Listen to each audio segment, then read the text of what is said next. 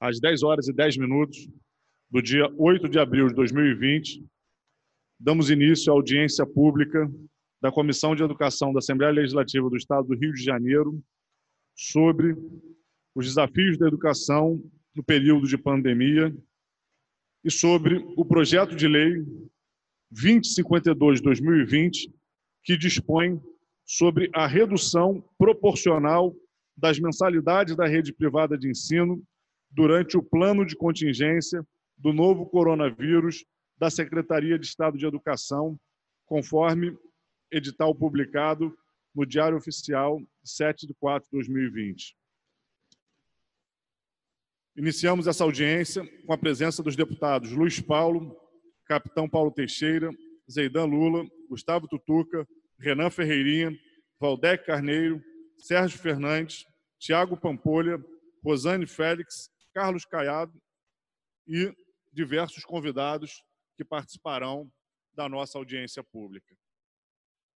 Bom, em primeiro lugar, eu gostaria de agradecer a presença de todas e todos que vieram participar dessa audiência, de todas e todos que nos acompanham pela TV Alerj, que nos acompanham pelas redes sociais, porque entendemos que esse é um projeto de lei, é, esse é um debate muito importante no momento que estamos passando no estado do Rio de Janeiro, no Brasil e no mundo inteiro.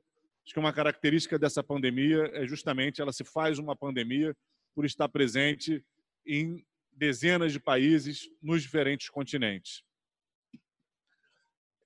A gente aqui na Assembleia Legislativa, desde que iniciou essa crise, já aprovou algumas leis que vêm sendo sancionadas, que têm o objetivo de ajudar o Estado do Rio de Janeiro a enfrentar essa crise. Essas leis dizem respeito tanto à necessidade de garantia de alguns direitos por parte do poder público, quanto pelo disciplinamento de algumas ações, de alguns serviços, de alguns setores da sociedade que são especialmente atingidos por essa crise. Cito, por exemplo, que aprovamos uma lei voltada para disciplinar o reembolso de passagens aéreas e disciplinar também os contratos na área é, de realização de eventos, festas e entretenimento. É, cito esses exemplos para ilustrar que o esforço da Assembleia Legislativa tem sido de, numa situação atípica, buscar contribuir com a busca de soluções. Esse é o espírito do projeto de lei 2052, apresentado pelos deputados André Siciliano, doutor Serginho, Rodrigo Bacelar. O projeto não é um projeto acabado, ele já sofreu modificações na sua primeira tramitação na Comissão de Constituição e Justiça, e ainda pode e deve sofrer várias modificações. Por exemplo, os deputados que não compõem a Comissão de Constituição e Justiça ainda não tiveram sequer a oportunidade de emendar e tentar aperfeiçoar e modificar esse projeto. Ou seja, o trâmite legislativo só se iniciou. E até o seu final, até ele ser votado e até ele vir a ser sancionado pelo governador, ainda temos um percurso a seguir. E a parte deste percurso, parte importante, ouvir a sociedade, ouvir as partes diretamente envolvidas no processo educacional privado do Estado do Rio de Janeiro. E aí, eu gostaria de adiantar algumas premissas que têm estado muito presentes na preocupação, né, nas conversas entre os deputados.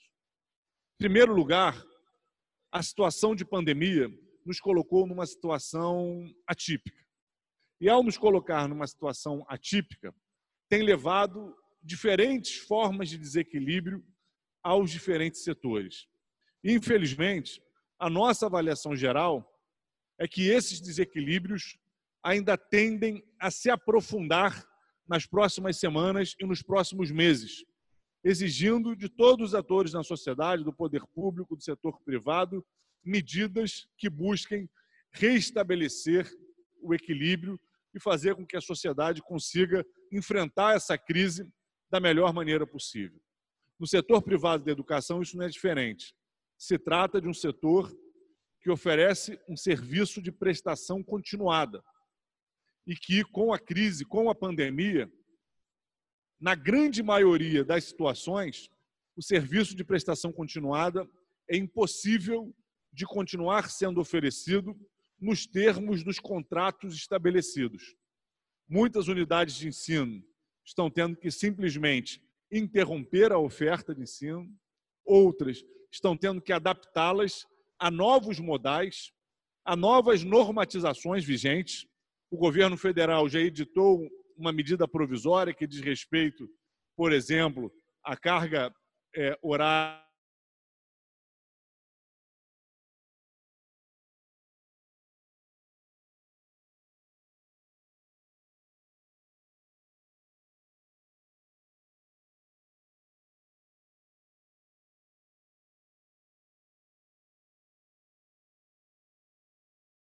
de normatizações se somam aos contratos em vigor assinados entre as instituições de ensino, entre pais responsáveis e estudantes das escolas particulares.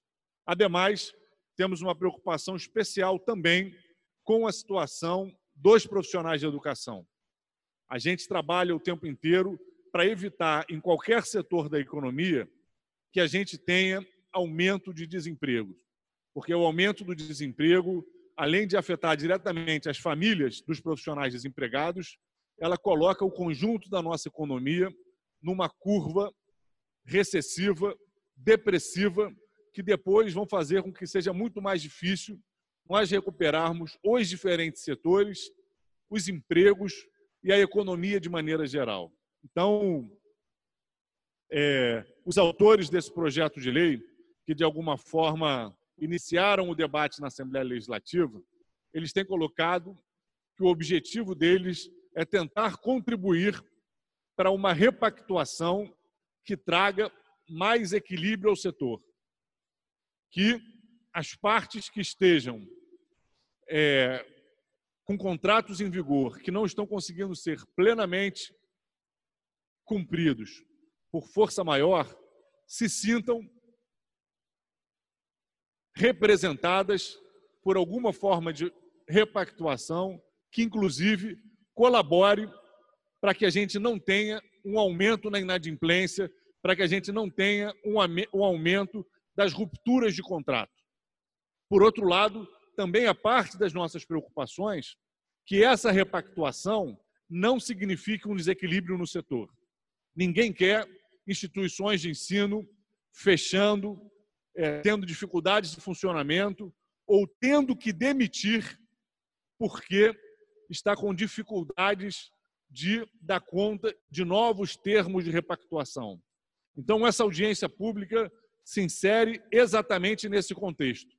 A gente quer ouvir as diferentes partes para avaliar, dando prosseguimento no processo legislativo ou em outras iniciativas que o parlamento possa tomar, que medidas podem contribuir para uma repactuação no setor de ensino privado que seja justa, que contribua para que pais e famílias se, se, sintam respeitadas pelo processo em vigor, para que as instituições de ensino possam, no máximo do possível, permanecer saudáveis nesse momento de dificuldade e que os profissionais tenham os seus empregos mantidos. Obviamente, esse não é um equilíbrio fácil, nem no setor educacional, nem em nenhum outro setor.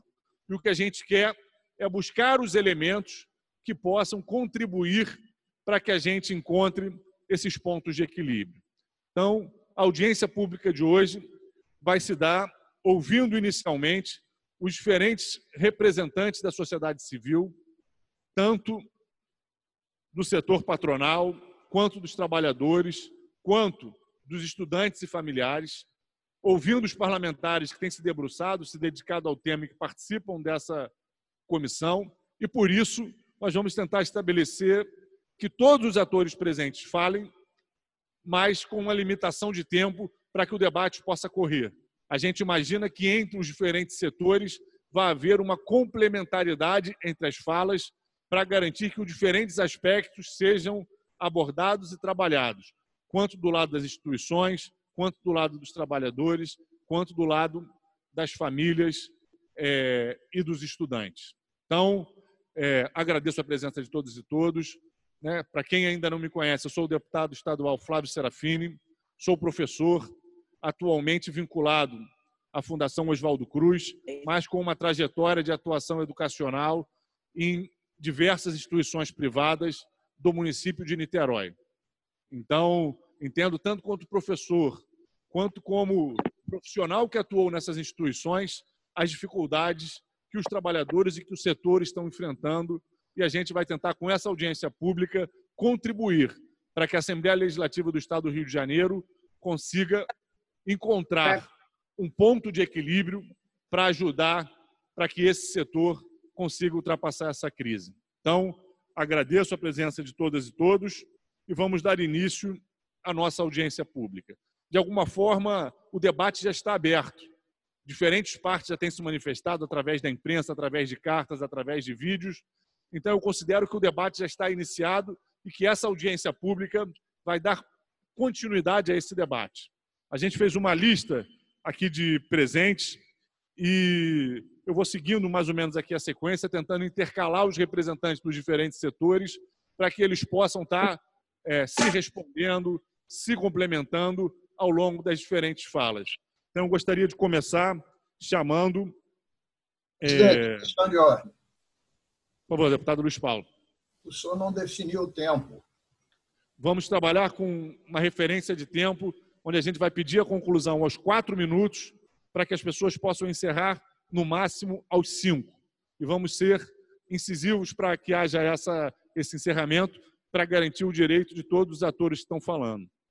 Então, é, eu gostaria de iniciar passando a palavra é, para os representantes, né, para o representante do SINEP, do Sindicato das Escolas Particulares do Estado do Rio de Janeiro. Eu tenho aqui, representando o SINEP, o senhor Frederico Venturini Barbosa, que é diretor do SINEP também da Associação Brasileira de Educação Infantil. Por favor, é, professor Frederico, pode dar início é, nos trazendo como que o sindicato é, das entidades mantenedoras dos estabelecimentos, não, que o sindicato, né, que o Sinep está vendo essa discussão e essa necessidade de busca de equilíbrio no setor. Bom dia. Estão é, me ouvindo bem? Todos? Bom dia, Frederico. Estamos sim. Pode dar início. Vamos lá. É, o segmento de educação privada no Rio de Janeiro é um segmento bastante diverso, né? Ele abrange desde escolas pequenas até escolas muito grandes, até grandes grupos, né? Embora 70% das escolas particulares sejam escolas de pequeno porte, escolas de até 500 alunos. Né? Existem algumas características em comum dessas escolas todas, sejam elas pequenas ou grandes. Uma delas é que empregam muita gente. É um setor que é pessoal intensivo. Então, emprega auxiliar de creche, berçarista, professor, nutricionista, psicólogo, emprega uma gama muito grande de profissionais. Tá? Uma segunda característica é, é as escolas já sofrem há muitos anos né, com, a, com a Lei 9.870, que é a lei do calote. O serviço escolar é prestado e as mensalidades, é sem que haja contrapartida das mensalidades. Quer dizer, o serviço escolar deve ser prestado. Tá? Uma outra característica em comum das escolas todas é que muitas delas já vêm concedendo desconto às famílias há muito tempo.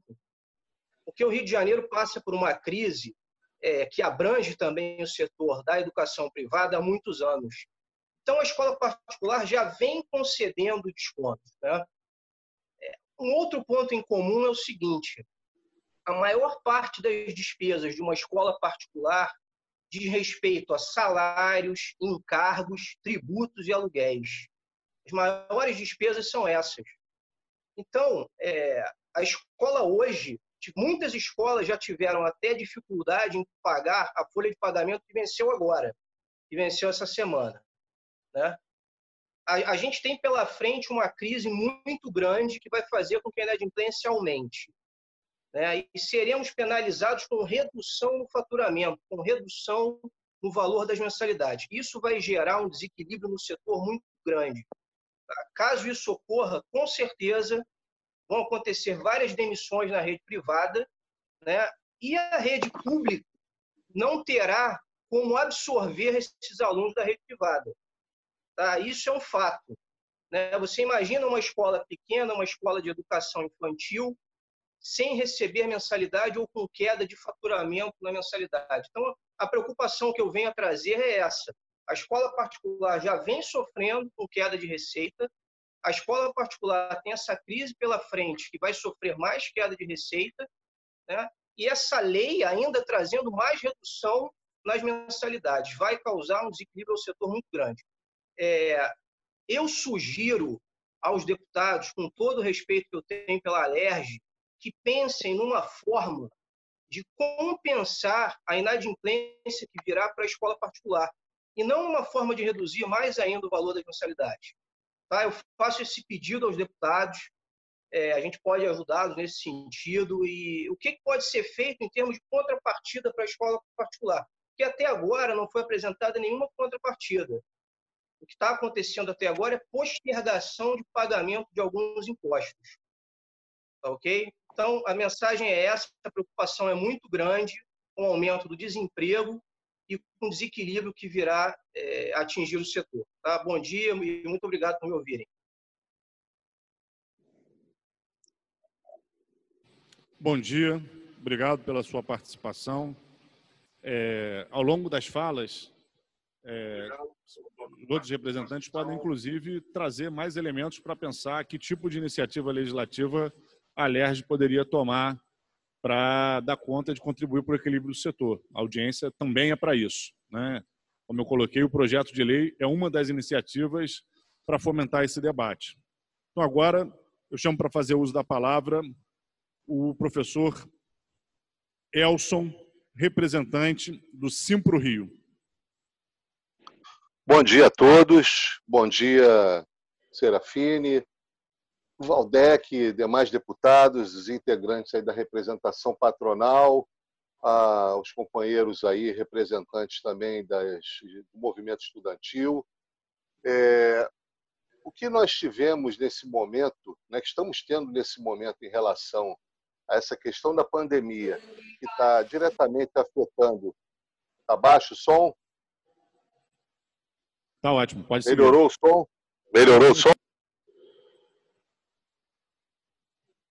Som tá bom, pode seguir, Elson.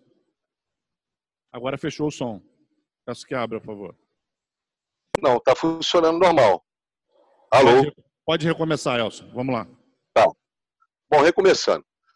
Nesse momento que a gente está aí de pandemia, em que, por conta, obviamente, né, da questão toda sanitária e na questão de preservação da saúde, as escolas privadas, elas não podem ter nenhum tipo de atividade presencial dentro delas, é, por ser o, o, a primeira a fechar no momento de pandemia e que com certeza será a última a abrir nesse momento de pandemia, quando a gente tiver o encerramento dela. É, a dificuldade que nós temos é justamente o diálogo que a gente está tentando manter com o patronato, né, para poder avançar no debate em relação à questão da garantia do trabalho dos professores, da forma de trabalho dos professores e de todo o processo ensino-aprendizagem que está tendo dentro desse contexto novo que foi imposto de uma maneira abrupta a toda a categoria de profissionais da educação básica e para o ensino superior, de uma forma já um pouco mais avançada, a questão da EAD já estava um pouco mais é, é, concretizada. Mas para nós, o que nós entendemos em relação ao debate que está sendo colocado aqui é prioritariamente a garantia de emprego dos trabalhadores das escolas. E aí eu incluo também, uma pena que não esteja aqui presente, o sindicato dos auxiliares administrativos, dos estabelecimentos de que nós todos temos que estar com a garantia de emprego nesse momento. O debate em relação à questão das mensalidades, ele é importante. É, o, o, o Fred colocou aí agora uma visão do Cinep Rio, que já vem sendo colocada há muito tempo.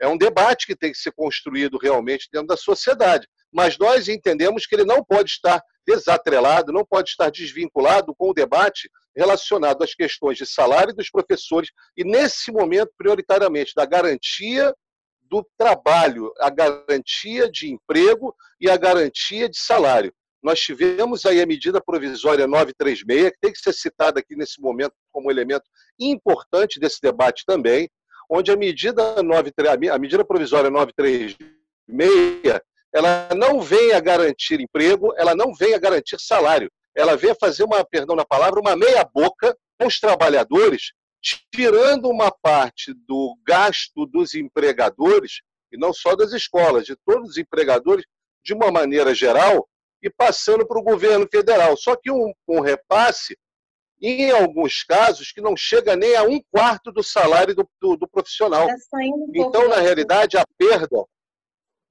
ah, com licença, posso continuar, deputado? Presidente, posso continuar? Por favor, eu peço que todos mantenham seus microfones fechados enquanto o outro está falando. Obrigado. Todos os temas são pertinentes nesse momento, pelo menos para os trabalhadores. Então, a medida provisória 936, ela não vem a garantir isso. Então, todo e qualquer debate que venha fragilizar ainda mais qualquer relação de trabalho é, com os empregadores cria uma dificuldade dentro desse momento. Por isso que nós fizemos uma carta conjunta com todos os sindicatos patronais, Sinep Rio, Sinep RJ, Sinep é, Noroeste Fluminense, Semerge e a FETERG, fizemos um documento louvando o debate que a LERJ está trazendo em questão nesse momento. E entendendo que a LERJ ela é, nesse momento, importante para manter o diálogo sobre esse tema, que é um tema importante para os estudantes, para os pais, para as instituições de ensino e para os trabalhadores. A posição do Simpro Rio é a preservação, nenhum debate pode passar né, dentro desse tema da questão de mensalidade ou de redução ou de criação de desconto, se esse debate não passar pela questão crucial que é a garantia de emprego. Nós temos aí, para concluir, nós temos aí para concluir é, a medida provisória, é, tendo uma liminar dada pelo ministro Lewandowski, e que coloca novamente, que já era para ter, né, de qualquer maneira, os sindicatos em debate com relação à questão dos acordos que são colocados na medida provisória, de redução salarial e de suspensão de contrato de trabalho. Só para todos saberem, hoje nós teremos reunião com o Cinep Rio, temos reunião com o Semerge, e queremos ter uma reunião com o Cinep RJ e com o Norte Fluminense através de FETED para poder discutirmos essa questão da lei da MP 936, que não está fora desse nosso debate aqui também, pois ela vai ao encontro, e não de encontro, mas ela vai ao encontro de tudo que nós estamos vendo nesse debate aqui, que é o custo das escolas, o custo das famílias e a relação de emprego que existe dos trabalhadores da educação, dos profissionais de educação dentro da escola. Obrigado. Bom dia a todos. Obrigado, Elson. Gostaria de passar a palavra agora é, para representante do DCE Onestino Guimarães, da Estácio de Sá, Natália Martins. Bom dia, bom dia a todos. Me ouvindo bem, Serafim? Tudo bem, bom dia. É, primeiramente, eu queria agradecer o convite. É, é muito importante que os alunos, assim como os professores, façam presente nesse debate. Eu queria iniciar minha fala dizendo que a luta dos professores também é a luta dos alunos, é, muitos alunos, eu falo em nome da, do DCE da Estácio, em nome dos alunos da Estácio, representa mais de 200 mil alunos. E desses 200 mil alunos, muitos também muitos são trabalhadores que, assim como os professores, estão sendo afetados por esse período de recesso, esse período de quarentena, e tiveram a sua renda brutalmente ceifada, né? o que dificulta muito que a gente consiga efetuar o pagamento das mensalidades da universidade. E por isso a gente está aqui lutando para que haja esse desconto, né? O que a gente quer não é que não tenha a mensalidade, que ela não exista, mas que tenha um desconto para que a gente consiga arcar com esse custo. Porque de nada adianta A gente, é o que algumas pessoas já falaram, nada adianta a gente se estar matriculado na universidade e não ter como marcar com esses custos. A gente vai parar no resultado final, que é o aluno saindo da universidade, que é o que ninguém aqui quer, que nenhum setor quer, que é fazer com que essa roda pare. É, a gente está aqui para lutar por esse desconto, entendemos a luta dos professores, dos funcionários de educação e de todas as pessoas que trabalham nessas instituições. Sabemos que é importante manter esses profissionais trabalhando, recebendo, que assim como nós, eles precisam se manter, precisam comer. Mas se a gente sair dessa roda, se a gente não tiver esse desconto e não tiver como marcar com esses custos, do que, que adianta?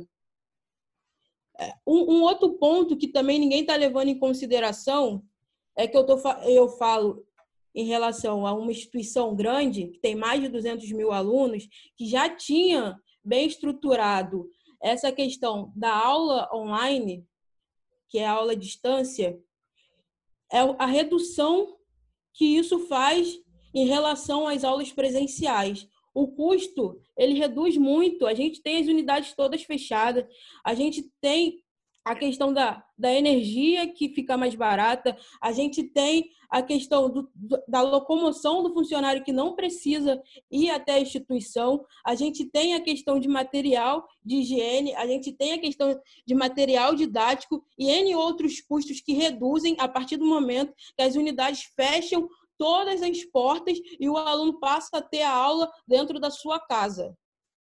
E é em cima desses custos que a gente quer que esse desconto ele se faça e não em cima do salário do professor e não em cima do salário da pessoa que trabalha no administrativo e não em cima do salário da pessoa que trabalha na limpeza da instituição. Que assim como todos esses trabalhadores, o estudante ele também trabalha. A gente também trabalha. E a gente trabalha muito, muitos dos estudantes da Estácio são pais de família, são mães de família, são chefes, e não vão deixar, assim como cada um desses profissionais, de comprar comida para pagar a faculdade. O que a gente quer é chegar no meio termo, onde possa ser possível que os alunos continuem estudando, pagando a sua mensalidade, que não entre na inadimplência e, consequentemente, as instituições tenham condições de pagar esses profissionais. Um outro ponto também que não está sendo considerado aqui e que a Estácio gosta muito de tratar os alunos é como cliente. A Estácio age como empresa e nos trata como cliente, mas nesse momento ela resolveu não nos tratar assim. Quando a gente contratou o serviço da Estácio, foi para ter aula presencial. Isso não está acontecendo. O contrato foi mudado sem nos dar a escolha de cancelar ele. Porque se a gente cancela a nossa matrícula hoje, a gente, além de perder a bolsa, que alguns alunos têm, não todos, a gente perde tudo que a gente já fez.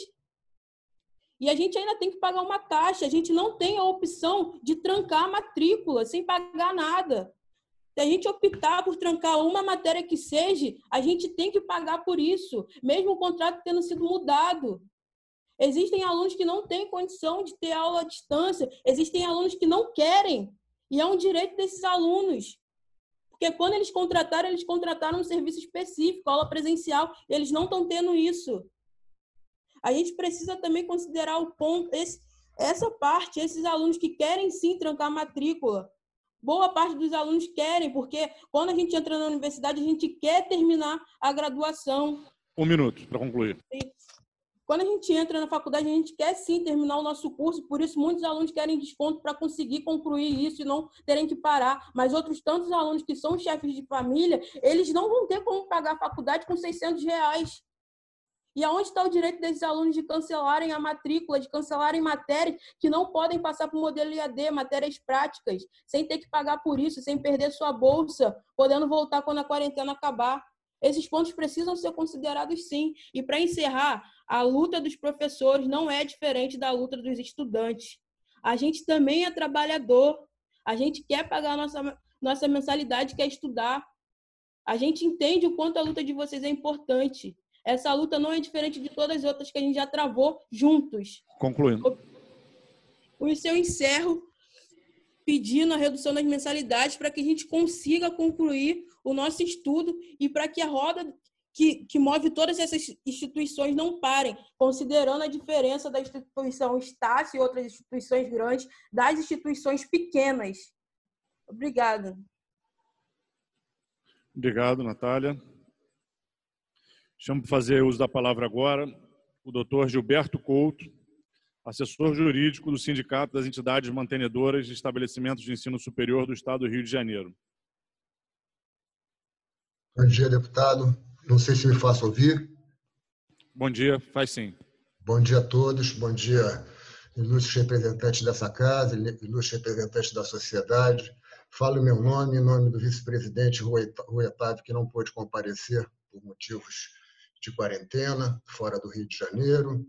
É, estamos aqui ouvindo uma série de argumentos que são todos fato têm que ser considerados, porque realmente vivemos um caso totalmente inusitado e que nos faz refletir, ao contrário do que a, a, a, a aluna da Estácio acabou de falar, essa união não é só de professores e de alunos, mas envolve também as instituições de ensino e todo o conjunto de custos que ela também assambarca, que ela também assume desde o começo do ano, muito antes, por, por, portanto, dessa pandemia, que já estão embutidos no preço das mensalidades.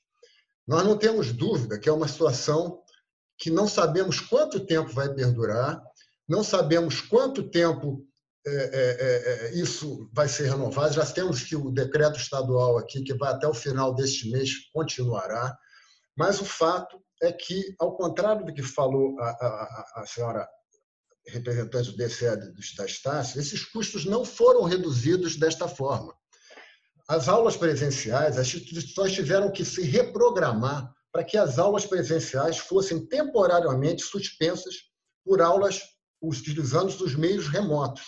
E isso importa num custo também muito alto para as instituições, desde o momento que ela tem que capacitar professores, aumentar a banda larga, fazer uma série de adequações que não são do EAD, são para a continuação da administração das aulas presenciais. Isso envolve uma série de outros custos que não estão sendo considerados.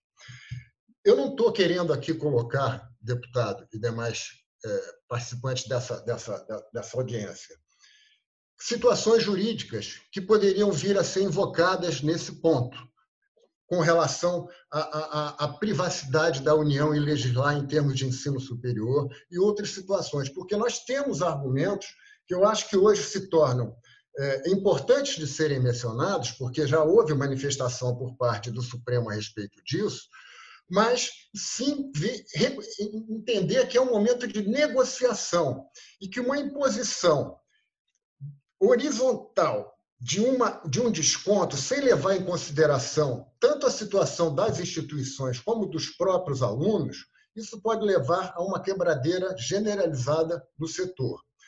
Nós temos hoje que o ensino privado compõe 75% das, das matrículas do ensino superior no, estado, no Brasil inteiro, 25% pelas instituições públicas. Então, temos um componente de funcionários envolvidos a nível de Brasil de algo em torno de 400 mil reais, é 400 mil funcionários diretos. A repercussão que uma imposição, sem levar em consideração todas essas circunstâncias, gerará certamente a quebra de muitas instituições, as de maior e as de menor porte serão é, afetadas. E o que nós temos é que já houve até uma recomendação do próprio Ministério da Justiça através de uma de uma de uma de uma uma, uma, uma manifestação, uma nota técnica, no sentido de que não se deve requerer abruptamente a redução de mensalidade, e sim as partes sentarem, dialogarem, ver aonde a capacidade financeira de cada família foi afetada e, dentro desse contexto, haver uma recomposição durante o tempo que durar essa, essa, essa restrição às aulas presenciais. Nós um temos. Minuto. Pois não, doutor. Um minuto para concluir. Pois é. Nós temos hoje, no estado do Rio, e o ilustre representante do Simples sabe disso, que nós já temos a maior hora-aula do Brasil. O estado do Rio hoje é a maior hora-aula do Brasil. Então, os custos das instituições em relação às outras unidades da federação já eram é, sobrecarregados por esses encargos. E nós estamos irmanados ao Simpro para a adoção de uma solução comum. É, a nota conjunta que foi mencionada, o SEMERGE também concorda, tem que haver uma negociação e não uma imposição horizontal de um desconto linear sem levar em consideração todas essas circunstâncias, que só abreviarão, é, só, só ensejarão a quebra de muitas instituições e muitas demissões. Com essas palavras eu encerro, pedindo bom senso a todos e que sejamos capazes, que Deus nos ilumine para que chegamos, cheguemos a um consenso que seja razoável para todas as partes envolvidas. Muito obrigado, presidente. Obrigado, doutor Gilberto Couto. Eu tive a oportunidade de ler a nota do Ministério da Justiça, que nos traz, aliás, mais um desafio que seria importante que aparecesse aqui nessa audiência pública, que é no que diz respeito às instituições que ofertam cursos em que uma parte das disciplinas se dá com aulas práticas, são né, impossíveis de serem transpostas para a realidade online, pelo menos de maneira mais estruturante. Né? Então, acho que esse também é um dos temas que está nesse debate. Quando a gente está querendo pensar esse equilíbrio, é, esses são elementos que têm que, que fazer parte aqui da nossa reflexão. Então, vou dar sequência aqui às falas. É, Serafine, só pela hora. Até que horas vai a audiência, cara? Só para poder. Tem Oi, horário? Tá? É o Caiado. Oi, é, Caiado. A audiência... Até que horas? Você... A audiência vai até 1h30. A gente está ouvindo os convidados e, na sequência, vai passar para os deputados. Não, sem problema. Só pelo horário aqui. Obrigado. Por ordem de chegada. Tá bom? Okay. Okay. É... Então, agora falou o doutor Gilberto Couto. Agora eu chamo para fazer uso da palavra representantes da União Nacional de Estudantes, Charles. É isso? Isso. Bom dia. Bem-vindo, bom, bom dia. Gostaria, né, primeiro, de saudar né, essa audiência, a iniciativa da Comissão da Educação e agradecer aí a todos os deputados na figura do Serafine. É importante a gente ter essa discussão, né? E é válido até lembrar que há cinco anos atrás, mais ou menos, nós conseguimos a aprovação de uma lei das taxas abusivas em parceria dos estudantes com a LERJ, que hoje garante que os estudantes tenham vários direitos respeitados e não tenham cobranças que não cabem no contrato. Né? Inclusive com o aval do Supremo Tribunal Federal, que reconheceu né, a capacidade da LERJ legislar em relação a questões que falam do direito do consumidor, que é o que a gente quer trazer nesse caso aqui, não é legislar sobre questões educacionais que cabem ao governo federal, à instância federal, mas sim sobre o direito do consumidor aqui no estado do Rio de Janeiro, inclusive de acordo com a Constituição do Estado, que também fala sobre isso, que também garante esse direito. E aí eu acho que seria interessante também começar falando sobre a questão do direito à escolha, como a Natália bem colocou. Né? Porque por mais que o moço que falou antes de mim tenha falado que houve um processo de adaptação, o que nós vimos na prática não foi isso, né? As universidades, elas adotaram o modelo do ensino à distância de imediato e sequer deram o direito ao estudante de escolher se ele queria ou não continuar no seu estudo. Isso para a gente é problemático. Inclusive, também essa semana, o Ministério Público do Estado do Rio de Janeiro ele colocou as instituições públicas que adotaram o modelo do ensino à distância a questão referente a critérios pedagógicos, uma discussão ampla com os outros setores educacionais implementar o EAD. E a gente também não viu, né, não sabe quais foram esses critérios utilizados pelas instituições de ensino e também tem uma dificuldade de ter um diálogo nesse sentido. E aí, para a gente, alguns pontos justificam a nossa reivindicação sobre a redução das mensalidades. O primeiro é que a gente tem um perfil hoje de estudantes, né, de aproximadamente 40% a 50% dos estudantes, que eles são oriundos de programas como FIES, como ProUni, que colocam estudantes de baixa renda na universidade. Então, temos um perfil de estudante que ele é pobre, ele é trabalhador. E aí soma-se a isso todo o contexto hoje que a gente vive no nosso país, no estado do Rio de Janeiro, né, segundo dados do IBGE do ano passado, 40% da nossa força de trabalho no Rio de Janeiro hoje se encontra empregado no modelo informal, fazendo bico. Os relatos que chegam dos estudantes são esses, estudantes cabeleireiros, Uber, que fazem entrega, que vendem o seu bolinho na universidade para pagar a sua mensalidade. Junto a isso, temos um alto índice de desemprego também, que afeta esses estudantes. E muitos pagam com a, com a renda que ganham do estágio, que, que nesse momento está paralisado, com o ônibus paralisado, sem poder rodar, porque não são atividades essenciais aqui no estado do Rio de Janeiro. E a nossa preocupação é que isso desencadeia alguns problemas, como uma grande evasão escolar, para a gente é um problema muito grande, que afeta não só o estudante, mas afeta também as instituições de ensino superior. E aí, de fato, também pode redundar em uma quebradeira das instituições. Eu acho que essa deveria ser a preocupação central, mas também o endividamento da nossa juventude, que pode não conseguir pagar mensalidades e aí ter que evadir da universidade. E é um problema que vai muito além da instituição de ensino, que afeta todo o estado do Rio de Janeiro, com uma grande parcela dos jovens sem poder de consumo. E aí, para a gente, se coloca como um problema muito grande. E aí é frente a isso que a gente queria né, ressaltar que não se retirasse a questão dos 30% do projeto de lei apresentado esse ano, que é muito importante que ele se faça também né, presente nessa discussão, mas também tem um projeto de lei número 2197 de 2020, que ele foi protocolado pela deputada enfermeira Regiane, que ele traz alguns pontos também que se referem exclusivamente a essa questão do ensino superior. Ele dá o direito, né, que o MEC também dá às universidades escolherem ou não o EAD. Ele pede que os estudantes possam ter o seu direito de escolher ou não continuar fazendo o ensino EAD. Ele coloca que nos casos onde há o ensino à distância sendo aplicado, que se equipare o valor das mensalidades presenciais ao ensino à distância ou que se reduza de acordo com a redução dos custos ou por 50%, como é o caso da Estácio, que quem procura no site vê que a redução do EAD para o presencial é essa. E a gente também entende que há uma redução de custos com limpeza, com água, com luz, com manutenção, e que é muito importante que isso se faça. E aí, como foi colocado também, a questão dos professores, ela também é uma questão que para nós da União Nacional dos Estudantes ela importa e tem que ser colocada, porque os professores a gente lutou nos últimos dois anos contra a demissão em massa que teve principalmente por parte do grupo da Estácio, aqui do estado do Rio de Janeiro, Minas Gerais, por exemplo, que demitiu professores para recontratar em um novo modelo de contrato, praticamente sem direito trabalhista, a gente entende também que os grupos colocam como uma forma de lobby para os deputados e para a sociedade é que vão reduzir salários, que vão demitir professores. E a gente queria propor que se fosse pensado também pelos deputados alguma forma de isenção fiscal ou algum outro tipo de de fundo que consiga garantir que esses profissionais de educação, não só os professores, consigam ter o seu salário estabelecido.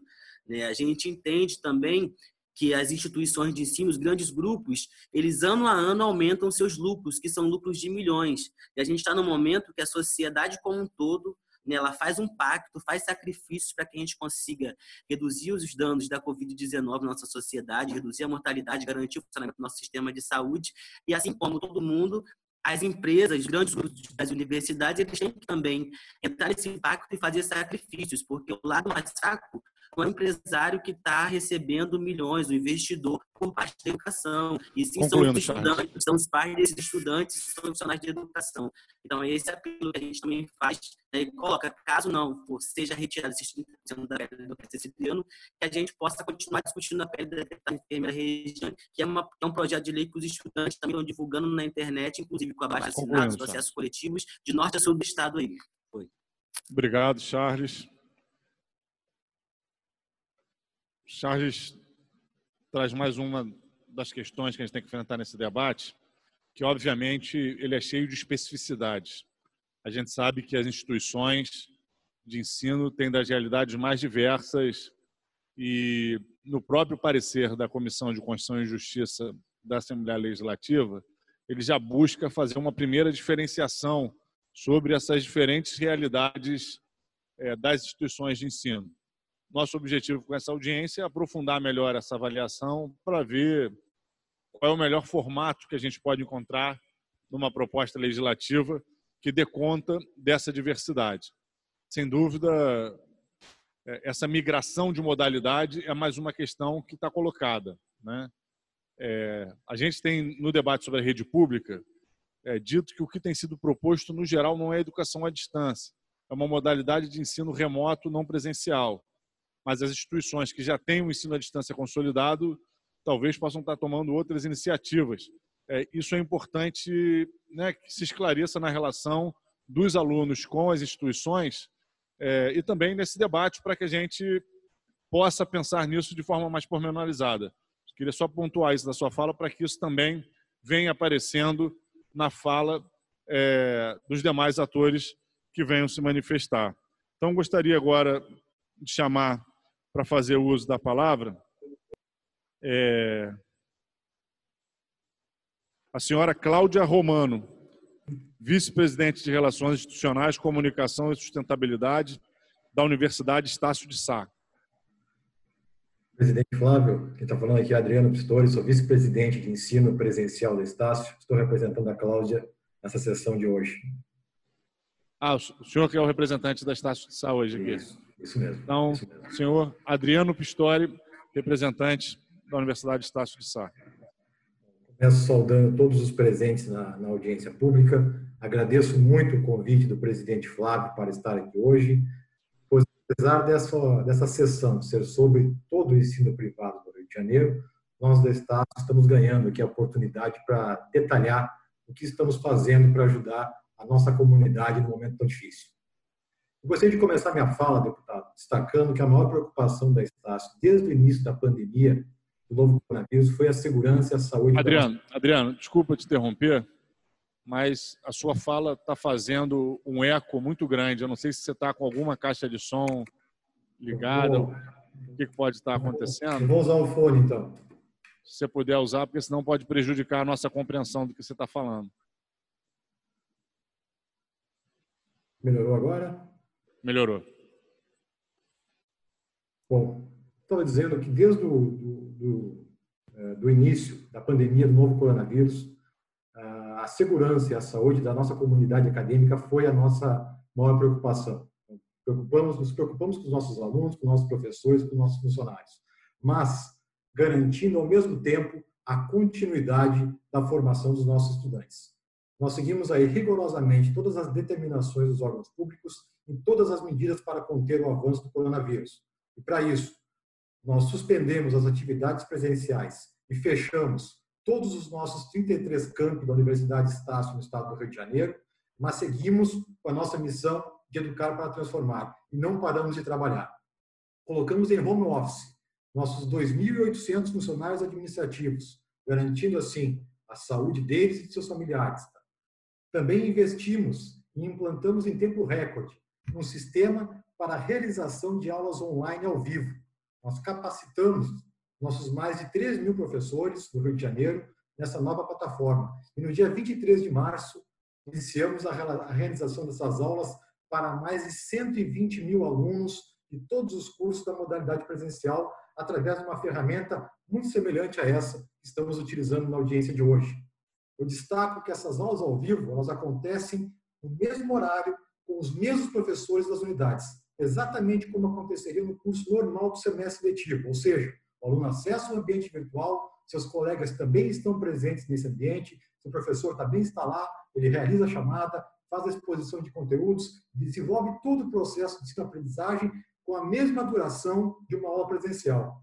Enquanto as aulas práticas que foi mencionado aqui, elas foram replanejadas no nosso, nosso calendário acadêmico e ocorrerão assim que possível.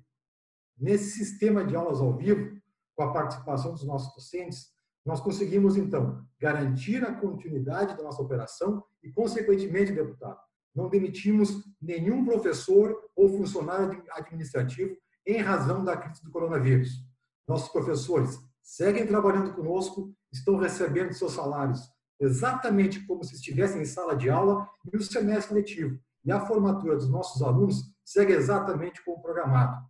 Por isso, durante esse período de quarentena, os nossos custos, como foi dito aqui, que decorrem da operação presencial, ficavam integralmente mantidos. E, eu, em alguns momentos foram até aumentados em virtude aí de incremento de pagamento a professores, para exatamente para a produção de conteúdos para esse novo ambiente.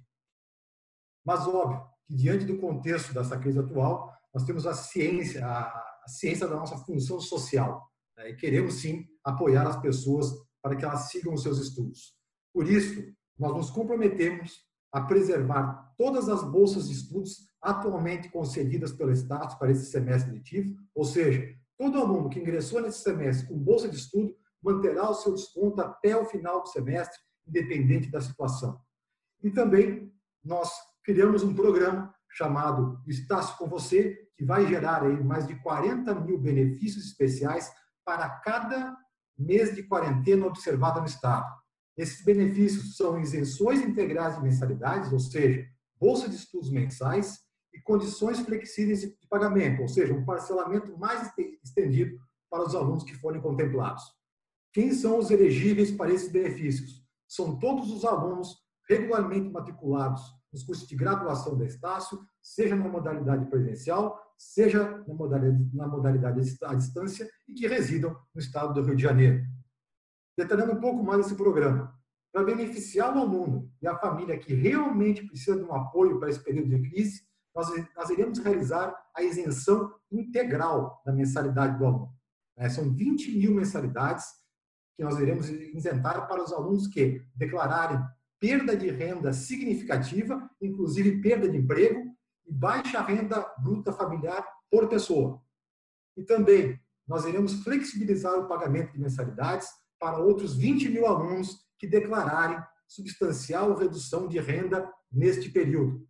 Eu reforço que esses benefícios ocorrerão para cada mês do período oficial de quarentena. O edital para participação nesse, nesse para poder se beneficiar desses benefícios já se encontra no nosso website, está lá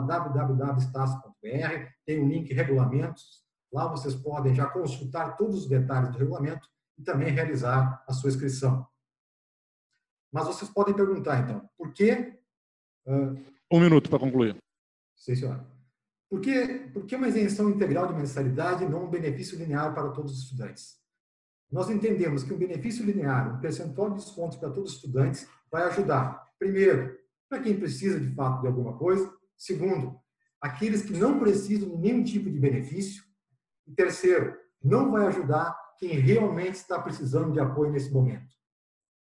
Para uma pessoa em situação de estabilidade de renda, um desconto de 20% e 30% certamente será visto como benefício. Mas para a pessoa que não possui essa, essa estabilidade de renda, a bolsa integral realmente fará diferença.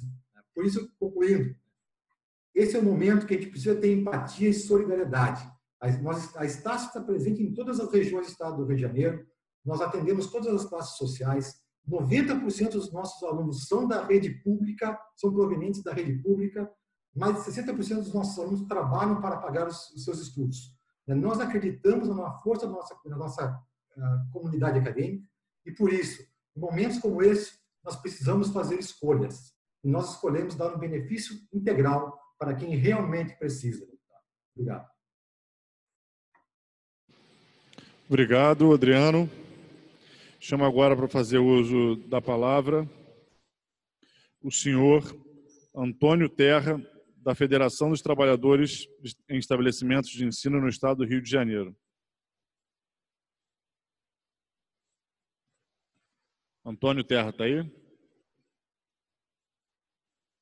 Flávio, não é o Robson Terra, não? Robson Terra. Desculpa, aqui no, na listagem colocaram errado.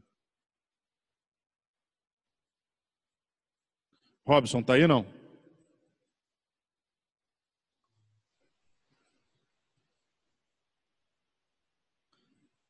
Robson? que nem está online, o Serafim. Estou vendo aqui na lista. Ah, não, tem. O, o Robson está é. o Robson tá online, o Robson, mas ele o tá sem com, microfone. Ele está com problema de áudio, eu acho. Eu então, tá, acho gente, que ele está com problema vamos de fechar, áudio. Gente, vamos fechar, vamos fechar então. Vamos ver o que está acontecendo com, com o Robson.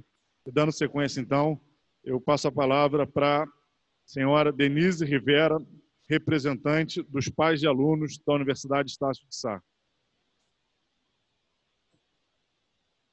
Denise, tem que abrir seu áudio. Sim, abri. Estão me ouvindo?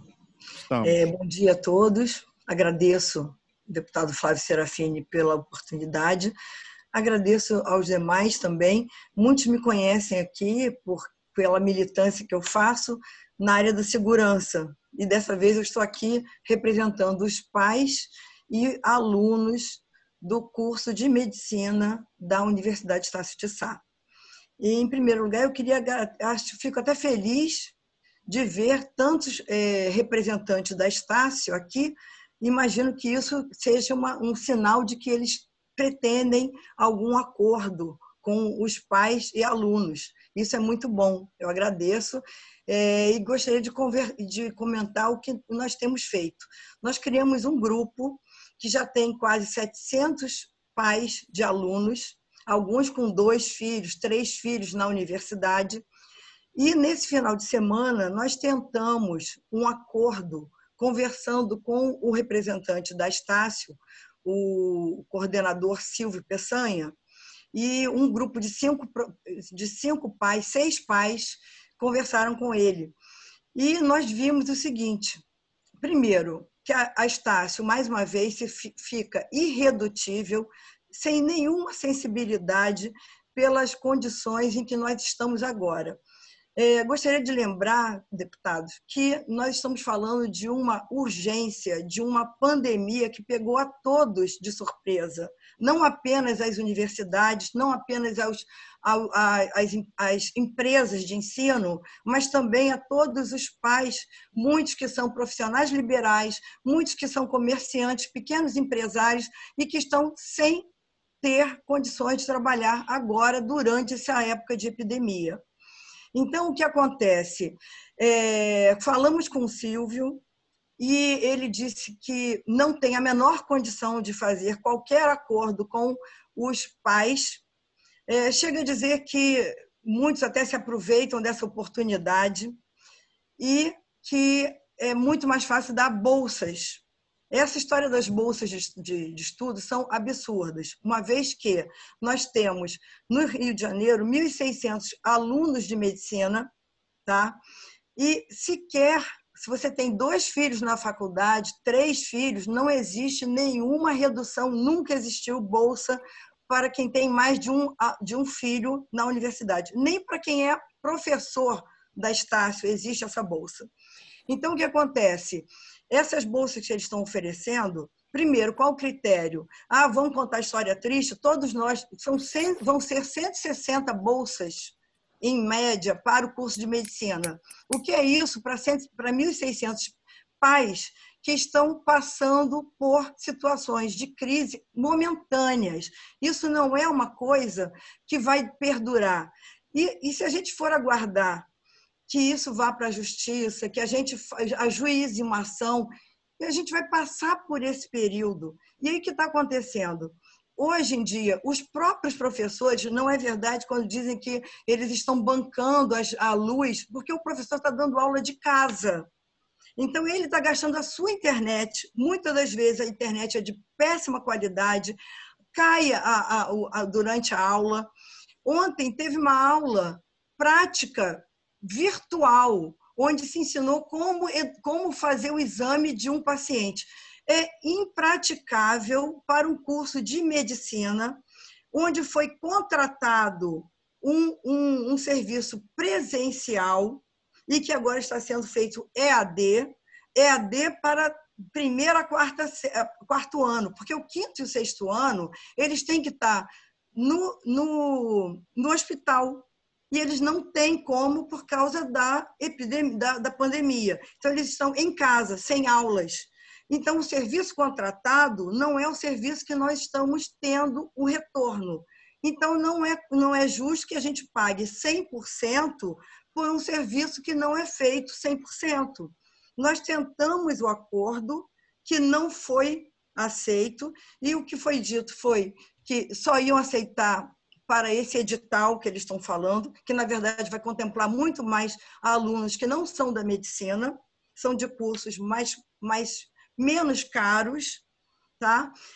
E não tem, não tem conversa conosco. Então, o que o, o, o, os os, os pais estão querendo, e ainda teve mais, ainda colocaram que se fosse dar o, o, o, desconto para os pais, teria que demitir, vamos então ter que demitir professores. Ninguém quer demissão de professores, ninguém quer que diminua a qualidade do curso, porque a gente paga por um serviço, e esse serviço ele tem que ser de acordo com o que está contratado. E acho que todo mundo está perdendo nessa época. Então, a gente não tem que falar, ah, o professor está perdendo, o pai está perdendo, a, a, a Estácio está perdendo. Todos. Então, isso, acordo, o acordo é justamente para que todos possam chegar a um denominador que possa ser mantido durante essa epidemia. Tá? Era isso que eu queria falar. Obrigado, Denise. Passo a palavra agora para a senhora Elizabeth Guedes, vice-presidente do SEMERGE. Elizabeth, bem-vinda. Abre o microfone, por favor, Elizabeth. Verdade, desculpa. Bom, agradeço, deputado Flávio Serafim, e, e, cumprimentando o senhor, eu quero cumprimentar todos os deputados presentes e, de, e, e cumprimentando o Luiz Mansur do Cinep, eu cumprimento também todos os colegas que estão aqui. Eu vou tentar, deputado, seguir os pressupostos que o senhor colocou no início da reunião, como evitar desemprego, procurar o equilíbrio e o tempo atípico que a gente vive nessa pandemia. O que eu estou ouvindo aqui o tempo inteiro é uma conta que não fecha.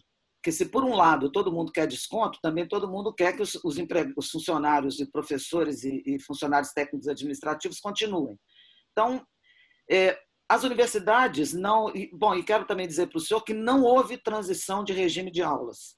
O que há é uma determinação do governo federal para que os campos fechem as suas portas e que os cursos sejam dados de forma remota. Isso exclui atividade de laboratório eu vi agora a, a mãe Denise falando, é, atividades de um ao quarto ano, ou seja, do primeiro ao oitavo período de medicina, é, estão sendo dados de forma, de forma remota, síncrona, com chamada, registro de, de classe do conteúdo, e elas são atividades teóricas. Nenhuma atividade prática vai ser nesse período. É, ouvi o professor do Simpro, é, o professor Elson e, e, o professor Federini, como é que é o professor Venturini, é, que claramente colocaram os problemas e os desafios que a gente tem no ensino superior. É, hoje nós temos inadimplência crescente, receita caindo, né? não temos nenhuma forma de financiamento público, temos nos queixado com o governo de que o setor de educação está abandonado a gente fala de aéreas, fala de hotel, fala de restaurante, não se fala em educação. Quando a gente tenta falar alguma coisa, não, as medidas são transversais, então as instituições, as instituições, as instituições de educação devem entrar nessas possibilidades que o governo está abrindo. Né? É, o que nós achamos em relação à questão desse, desse desconto linear é que ele vai atender muitas pessoas que não precisam, certamente não será suficiente para muitas que precisam e vai trazer uma situação de injustiça tanto para escolas quanto para alunos e famílias. Os alunos do ensino superior particular são pardos, estudam de dia, perdão, trabalham de dia, estudam de noite, se locomovem com recursos com, com, com em meios públicos de transporte, né? e mais de 50% da base de alunos das nossas escolas tem desconto. Todos trabalham com desconto porque reter alunos, atender às suas, às suas possibilidades de pagamento, é mais do que uma, uma, uma opção, é uma função precípua da escola, porque uma escola sem alunos e sem professores é uma padaria sem pão, não tem menor utilidade. Então, deputado, o que nós pedimos aqui nesse momento é que a Alerj utilize a sua influência é, não para legislar em nome de descontos. Os descontos são regidos por contratos civis e os contratos civis são de prerrogativa eh, exclusiva da União. Né? O ministro César Peluso julgou o Madim em 2009, dizendo que contratos de mensalidade, contratos de prestação continuada, são contratos de direito civil, estão dentro do Código Civil. Portanto, a gente corre o risco de ter todo esse debate é, perdido depois numa arguição de inconstitucionalidade no Supremo. E usar a liderança do governador para ter contrapartidas públicas, sim, para as escolas é importante. Quando a mãe do aluno de medicina quer a redução da mensalidade, ela deve merecer ser ouvida. Mas nós não podemos manter uma folha de pagamentos full, os benefícios estão sendo pagos, as aulas são síncronas, as nossas despesas, ao contrário, se elevaram, que nós compramos licenças extras, nós somos, por lei, obrigados a remunerar os funcionários pelos gastos que eles tenham em excesso no teletrabalho, isso está na lei, e nós vamos ter que cumprir, estamos cumprindo isso. Né? Então, o que nós pedimos nesse momento é que a prudência negocie, indique a negociação caso a caso. Né? As famílias são diferentes. Tem gente que não teve perda de renda. Funcionários públicos não tiveram perda de renda. Né? Funcionários de empresas privadas, sim. Não escolas, porque nós não fizemos demissão, como eu disse ao senhor. Então, para nós, é muito importante que o desconto seja dado caso a caso, porque cada escola tem a sua estrutura de governança. Né? Concluindo. Estou concluindo. O senhor colocou aqui é, é, que seria importante a gente discutir essa questão do direito do aluno em relação à migração é, é de regime. Não houve migração de regime. E o que as escolas estão fazendo hoje é aulas síncronas e professores em sala de aulas virtuais. E é um, um, incrível que num mundo onde tudo é virtual hoje em dia, uma pandemia nos obrigue a isso e as pessoas achem que isso é uma, uma, uma, uma escolha da escola. Não é. Isso é um motivo de força maior. Nós gostaríamos de estar com nossos campi abertos, mas, como disse o Adriano, a segurança de professores e funcionários e de alunos hoje requer que nós fiquemos fechados, mas não parados, com benefícios pagos e com tudo funcionando em dia. O que eu gostaria, então, de renovar é, deputado Flávio, já que o senhor pediu uma sugestão, peça ao governador que interceda junto ao governo federal, porque é lá que está o nosso problema. Aqui com uma lei estadual inconstitucional, a gente não vai avançar com a questão das mensalidades. Muito obrigada e estou aqui à disposição do senhor para o que for necessário. Obrigado. Chamo agora para fazer uso da palavra a Débora Santos, representando o DCE da Uniswan, Diretório Central dos Estudantes da Uniswan. Bom dia, gente. Estão conseguindo me escutar? Estamos sim, Débora. Então, é, bom dia, né? Eu gostaria de agradecer primeiramente à Comissão de Educação e o deputado Flávio Serafini, né, que está sempre aí disponível e sempre na, na frente aí da luta dos estudantes aqui no estado do Rio de Janeiro. É, então, eu sou Débora, sou estudante da Uniswan, que é uma universidade privada que tem campus em Bom Sucesso, Campo Grande, Bangu e Jacarepaguá, Taquara. É, eu, comecei, eu comecei, começaria falando né, sobre a questão dos professores, né, como a Natália do DC das Taças já bem pontuou, nós não estamos de forma alguma contra os professores, né, e nem queremos que eles saiam prejudicados em tudo nisso, porque a nossa luta não tem nada diferente. Nós temos um único inimigo, né, na situação das universidades privadas, que, é, que são os tubarões de ensino, nesse momento. É, então, eu acho que o problema maior que a gente fala aqui é sobre a redução de mensalidade, né? Que é um problema pontual para a gente, enquanto estudante, trabalhador, tendo em vista que a gente não tem acesso, né? Não tem dinheiro para poder bancar essa situação é, inconstante mesmo. É muito, é muito ruim, né?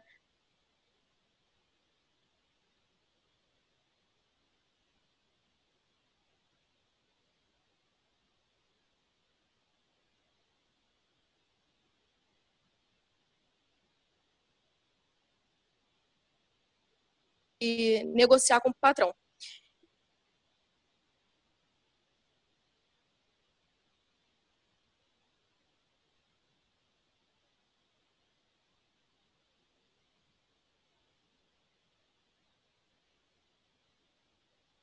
uma fala falando que, ah, porque nem todo mundo teve redução de, de renda.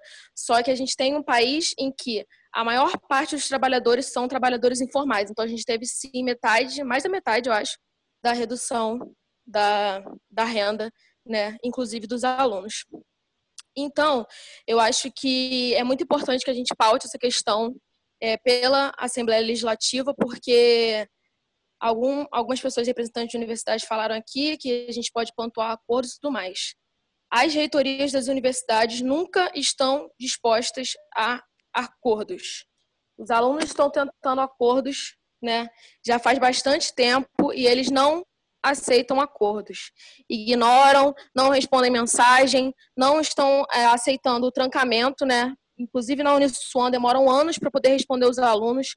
E isso é de um desrespeito imenso, porque é direito do aluno querer trancar a faculdade, não querer continuar seu curso, porque também não sei se todo mundo sabe, mas nem todos os alunos têm condição de não ter, não tem notebook em casa, não tem uma internet de boa qualidade, não tem um celular que consiga é, armazenar todos os documentos que a gente precisa armazenar.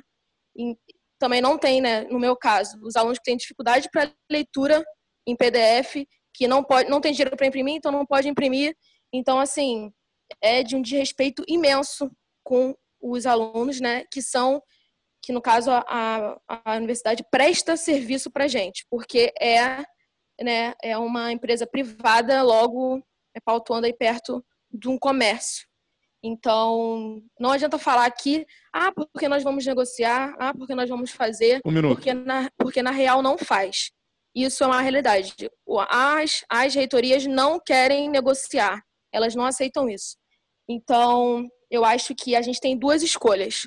Ou a gente escolhe a inadimplência e o trancamento de matrículas, ou a gente escolhe a redução das mensalidades. Não tem, não tem outro, outro argumento. Ou a gente né, deixa as pessoas, as pessoas ficarem sem pagar a faculdade, ou trancarem, né, que vai ser a mesma coisa, porque a universidade vai perder renda, ou então reduz a mensalidade, que as pessoas conseguem pagar a mensalidade de uma forma mais barata, porque não é nada barato pagar uma faculdade. É, eu acho também que não dá para poder pontuar a Estácio em relação às outras universidades, porque a Estácio é a maior universidade privada do país né? Então não é parâmetro para universidades menores, tipo a Uniswan, né? A Uniswan não pode sair oferecendo bolsa pela renda também, então é muito importante para a gente que a gente tenha desconto na mensalidade e que o direito do aluno seja respeitado, né? E não e não está sendo, porque vou falar de novo, não tem acordo nenhum. A universidade sempre se bota contra o estudante, não a favor, e contra também os pais que pagam as mensalidades. Então, a gente tem duas opções. Ou a gente deixa os alunos é, com a redução da mensalidade, mesmo assim pagando, ou a gente vai ter uma grande inadimplência e trancamento de mensalidade. Eu acho que a, a escolha está muito aberta, né? E falar sobre a questão de desconto é muito importante porque, para concluir, a maioria das universidades não estão usando plataformas EAD, elas estão usando plataformas de complemento à educação. Logo, não estão tendo custo nenhum a mais para poder é, continuar dando essas aulas que não são boas, são ruins para os alunos online. Então, peço encarecidamente que as universidades e as reitorias presentes aqui pensem nisso, né? E é isso. Muito obrigada, gente. Obrigado. Passo agora a palavra para a senhora Cláudia Jordão, representante das, dos estabelecimentos educacionais de pequeno porte. Cláudia está presente aí, tá? Bom dia, bom dia, deputado, bom dia a todos. Muito obrigada pelo convite. Né? É, nós nos reunimos já, né? falamos a respeito de muitas escolas. As nossas escolas são pequenas, uma faixa de mensalidade de que vai é, de 500 a 200 reais. Então, assim, estamos sofrendo muito com já com essa essa lei, né, federal por conta das inadimplências e que essa lei acaba amparando mais ainda essas inadimplências. Fora isso, a gente está agora, né, tendo que trabalhar com a pandemia, né? E muitas escolas já problema com, com, com tanto com as inadimplências, como, como fazendo também as suas despesas, porque a nossa mensalidade ela é baseada numa anuidade. Então, a gente parcela essa anuidade, então, com todos os custos que uma escola tem. A escola pequena, o piso do professor é o mesmo de uma escola grande né? E tem, tem outras coisas, os impostos também são é, cada um na sua proporção, mas vai ficar muito difícil, além de todos os, todas as coisas que nós temos que fazer, de pagar, ter esse desconto. Tá, é, é a gente não consegue é, calcular em, em, é, com base em que esses 30%, né? Porque se foi para diminuir luz e luz, gás e, e água, não chega, a conta não fecha. Está muito difícil, as escolas já estão sofrendo. os nossos diretores estão ficando é, é, desmotivados. É, como é que a gente vai garantir emprego se a gente não tem garantia das mensalidades? Né? Porque também, agora, e também dizer que nós, cabe a nós, né, os proprietários, poder ajudar os pais. Ninguém aqui é desumano, ninguém aqui vai negar um pai que chega aqui com uma dificuldade, ninguém vai negar. A gente, tem, a gente sabe, a gente sabe do, o que, que a gente pode dar? A gente é olho no olho, né? As, as pessoas vêm na escola, nós temos esse contato com o pai do aluno.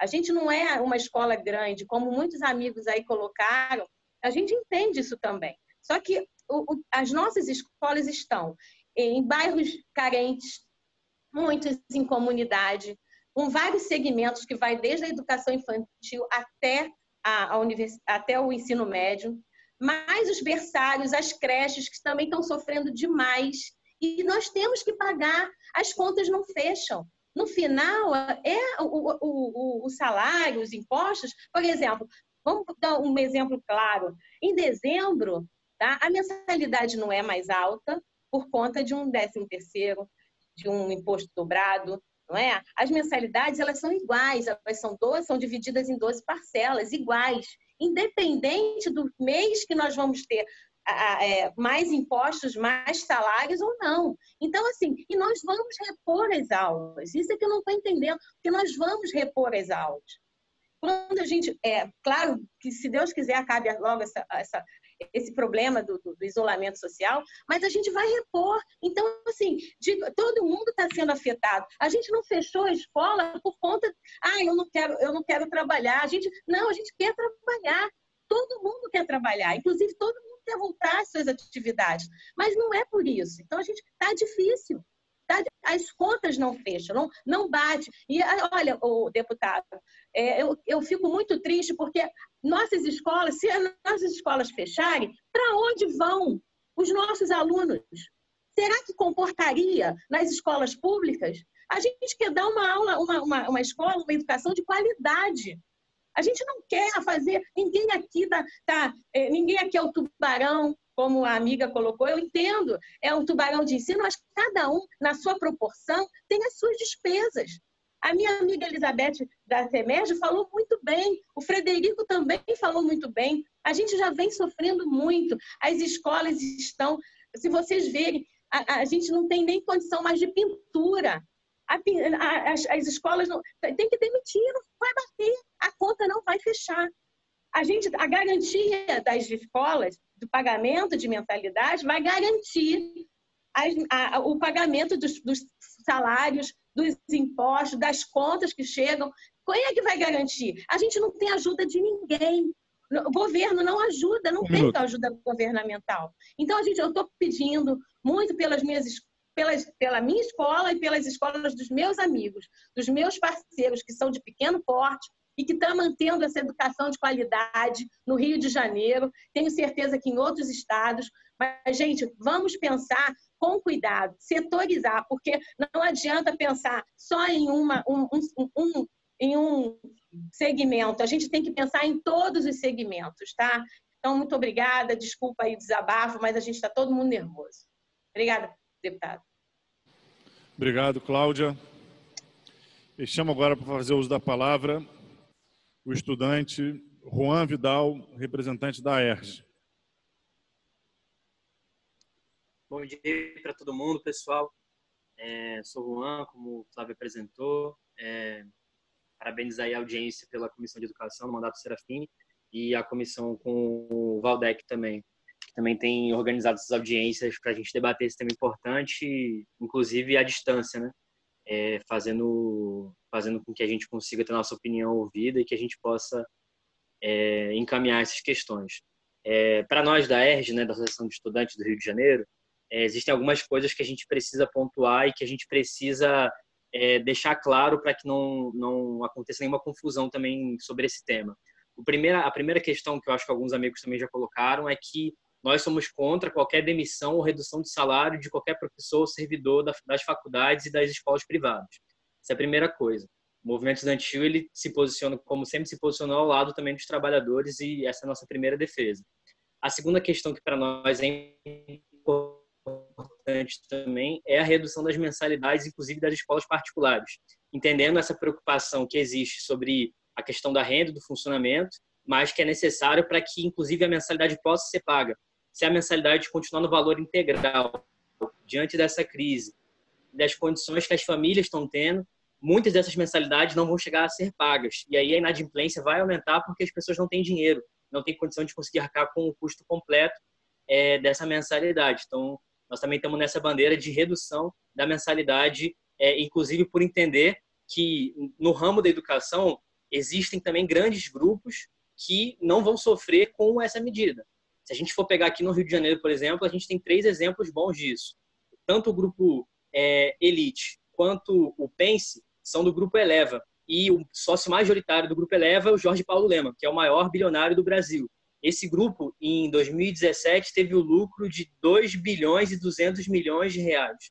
Então, reduzir em 30% a mensalidade, com certeza não vai fazer com que essa escola feche as portas. Que é do grupo Croton, que em 2017, só no terceiro trimestre, teve um lucro de mais de 200 milhões de reais também. Então, também não seria um problema é, mensalidade dentro disso. Mas se existe um problema para outros outros grupos que são menores, que são é, que não são grupos conglomerados, né, mas que são é, escolas pequenas e tudo mais, é preciso que haja uma política pública da própria do próprio governo estadual, da própria LERJ para poder resolver esse problema. Porque do outro lado está se tendo política pública em todo o país para que as grandes empresas, por exemplo, possam arcar com as suas dívidas, possa ter renegociação, possa pagar a prazo, enfim, possa ter diminuição de imposto para grandes empresas como bancos no Brasil inteiro. Não dá é, para querer tratar essa medida somente para as grandes empresas e realmente é, deixar, por exemplo, o dono da, da escola de educação infantil, que tem 200 alunos, que é uma escola no bairro, é, ficar sem ter isso e correr o risco de, de não conseguir garantir o salário dos professores. Então, para garantir o, o salário e a permanência dos. Seu som piorou, Juan. Fala mais perto aí, alguma coisa mudou que seu som piorou. Perdão, Flávio. Então, por isso, a nossa principal questão é a garantia de que nenhum professor, nenhum servidor seja demitido ou tenha o seu salário reduzido. A segunda coisa é que a mensalidade seja reduzida para que os alunos também possam continuar pagando a mensalidade, já que diante das condições financeiras, se não reduzir o preço para menos de 30%, nós não vamos conseguir garantir que essa mensalidade, inclusive, seja paga diante da realidade que as famílias têm com o coronavírus e não, conseguir estar tendo renda da sua própria família. E, por fim, que o governo também busque alternativas é, de política pública um minuto. para essas escolas que podem ser afetadas diante dessa situação os grandes conglomerados, como a gente disse aqui, não vão fechar as portas. Então, o grupo Eleva Educação tem 220 escolas, sendo aqui no Rio de Janeiro toda a rede é, Elite, toda a rede Pentes de ensino.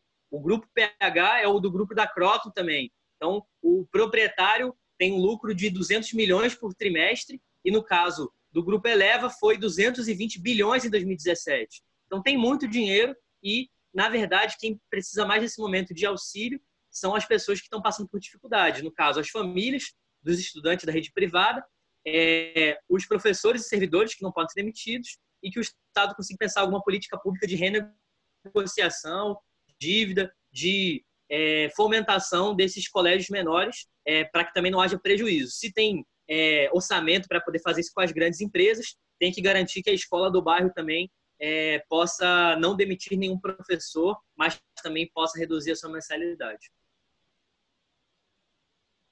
Obrigado, Juan. O Robson Terra conseguiu se logar, não? Robson Terra conseguiu se logar, não? Então vamos passar a palavra agora é, para o professor Luiz Henrique Mansur, também representante do Cinep. Mansur, liga o microfone, Mansur, para a gente te ouvir. Bom dia, Bom dia deputado. Bom dia. Alô. Dá para ouvir agora? Dá sim. Bom dia, deputado, deputado Serafim, deputado Valdec, demais deputados. É, eu me sinto bastante contemplado pela fala do Frederico, da Elizabeth e da Cláudia. eles traçaram um perfil muito conciso e real da situação das escolas, das pequenas e das grandes. É importante, nesse momento, esclarecer que, caso seja aprovada um projeto em que dê uma, um desconto linear do valor da mensalidade, vai ser muito injusto. Porque, como falaram aí, eu quero ressaltar, muitos pais não vão ter diminuição de salário, como vão ter outros que vão ter muita diminuição. Então, é, no caso de haver algum tipo de desconto, ele tem que ser negociado caso a caso com a instituição. Além disso, as instituições têm todo o interesse de manter o aluno. Nós não queremos perder os nossos alunos. E quando ele se inviabiliza economicamente o pagamento, a gente perde o aluno. Além disso, deputado, é importante ressaltar que, como a Elizabeth falou, não existe nenhuma política para o nosso setor educacional nós desoneramos o poder público quando atendemos esses alunos. Eles vêm para as nossas unidades em vez de estar sobrecarregando o serviço público, né? Então, nós atendemos, na média, de 15 milhões de alunos, geramos 1,7 milhão de cargos de trabalho. E até agora, o governo federal, a União, não viu isso como uma coisa importante. A gente não está sendo beneficiado por nenhum é, programa especial. E a equação não fecha.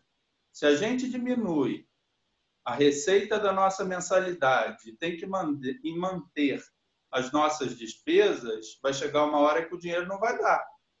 60% a 70% da nossa despesa é com o pessoal. Então, é uma despesa pesada. A gente contrata muita gente. A escola, essencialmente, é mão de obra.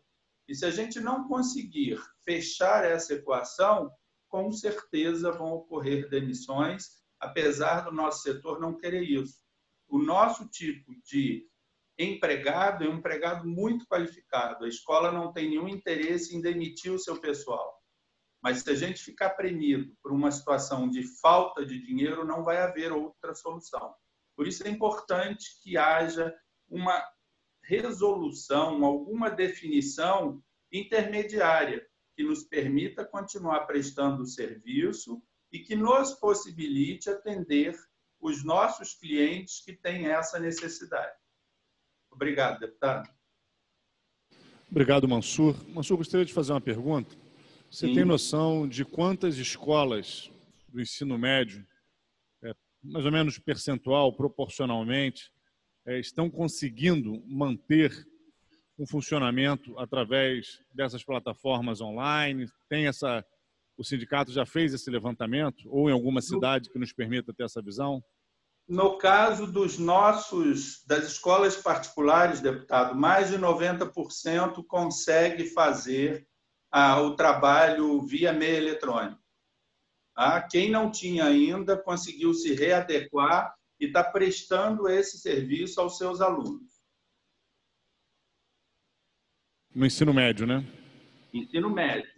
No ensino fundamental de segundo segmento, uma parte também considerável, a gente tem mais dificuldade no primeiro segmento, que são alunos menores, mas mesmo assim, mais de 50% das escolas estão prestando algum tipo de assistência por meio eletrônico. Obrigado. Chamo agora para fazer o uso da palavra, é, representando o DCE da Universidade Veiga de Almeida de Cabo Frio, a Lohane Almeida.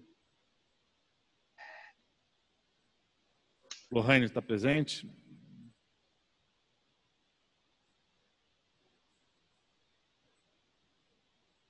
Lohane não está presente. Então, chamo agora para fazer uso da palavra.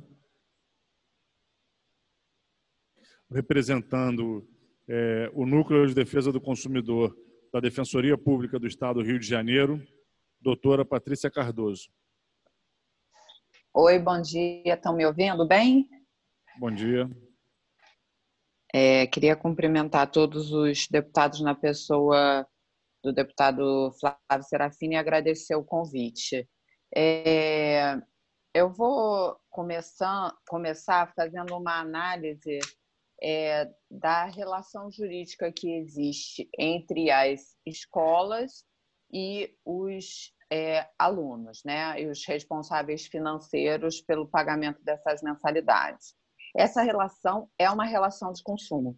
De um lado estão é, prestadores de serviço, do outro lado, consumidores como destinatários finais desse, desse serviço. É, é, então, eu vou trazer umas premissas de direito do consumidor para que a gente possa é, avaliar essa questão que está sendo posta pelo PL é, de uma forma crítica e, ao mesmo tempo, é, prática e técnica, tá? O CDC é uma norma é, de direito fundamental de preservação é, da pessoa humana. Ela tem amparo constitucional.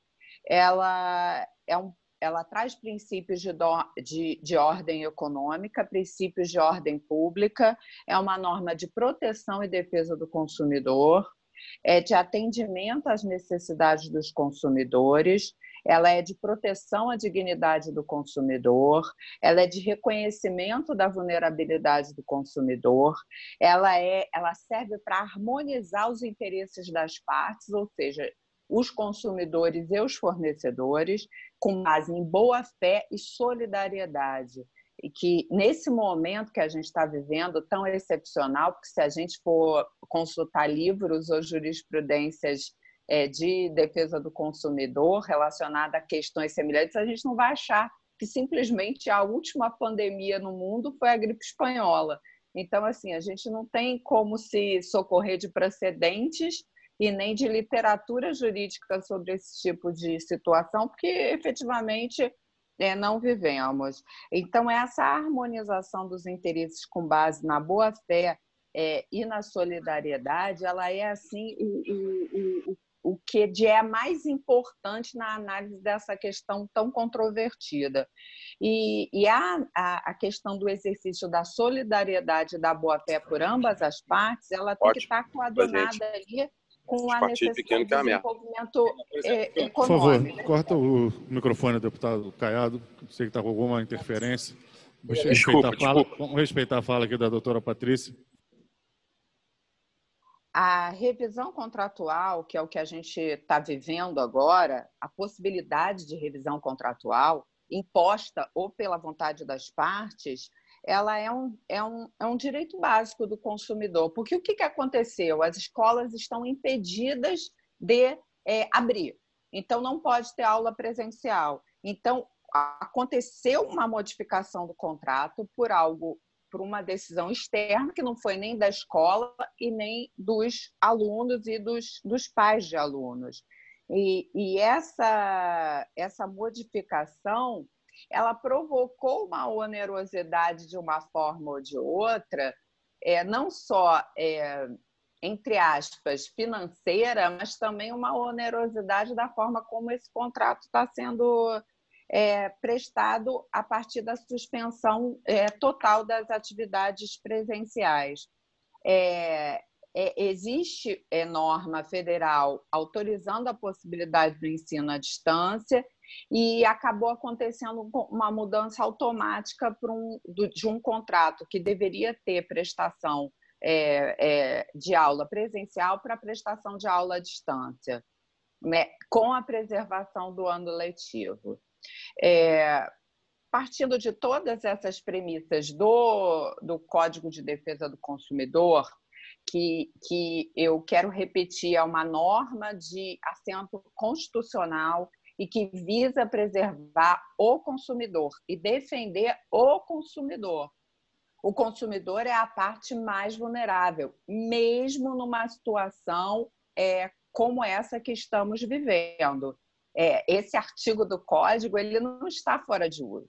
Com relação à constitucionalidade da, da proposta de lei, do PL, será que o Estado pode legislar é, sobre é, essa questão. Foi dito aqui, não lembro por quem, que seria uma norma de direito civil, que não poderia, que seria inconstitucional. Não é bem assim.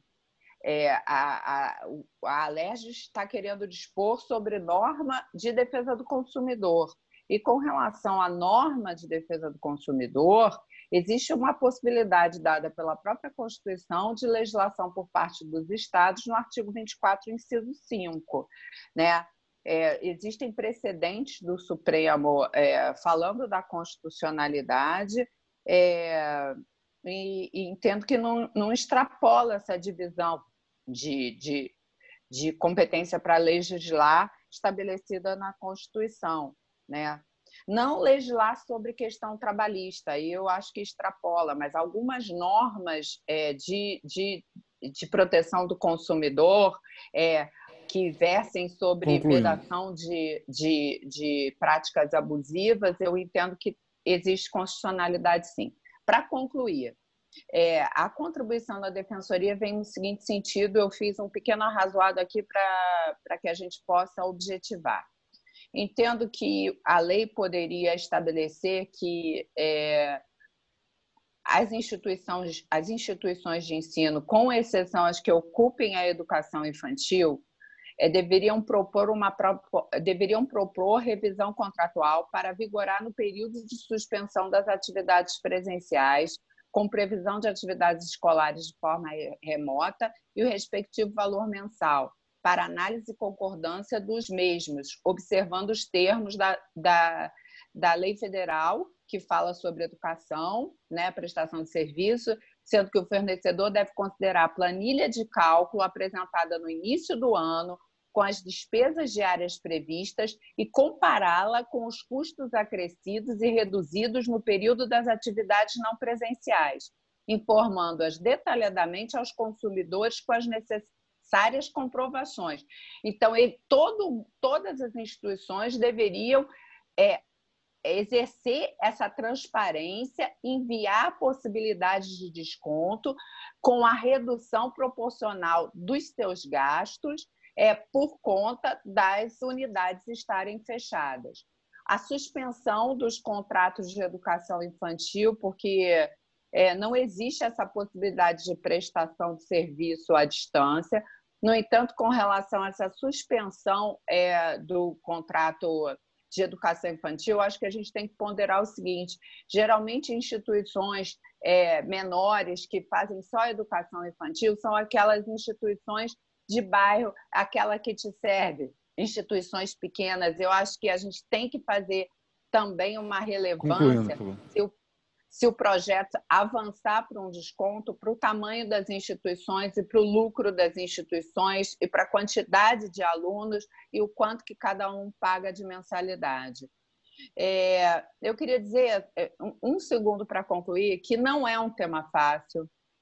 Legislar sobre esse tema é muito difícil, mas talvez com a ausência de legislação não se entre efetivamente no debate porque é, entendo que muitas escolas já ofereceram descontos é, é, voluntariamente por conta desse debate que a LER está fazendo agora, por conta desse PL que, a, que está sendo discutido.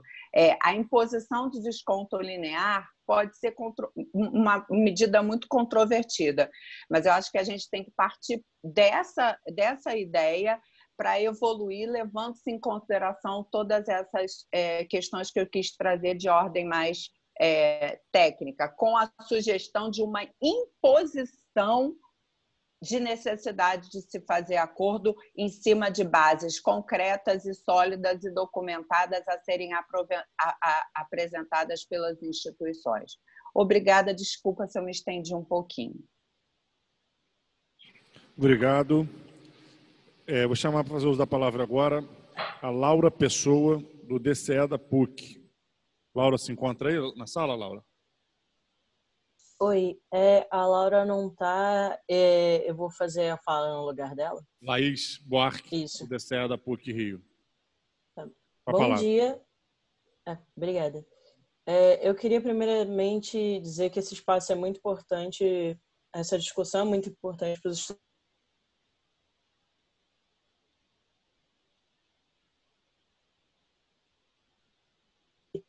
é a redução da mensalidade. E ressaltar também que a grande necessidade que se abra um espaço como esse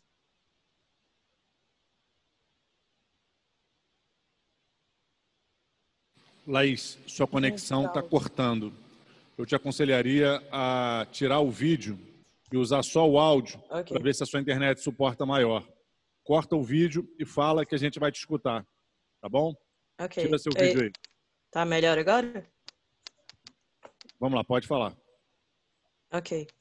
É, ressaltar aqui que a, tem uma grande necessidade que se abra esses espaços como esse aqui porque nas universidades privadas esse canal ele é muito fechado para qualquer reivindicação que os alunos têm e que o diálogo é muito dificultado pra, com as reitorias.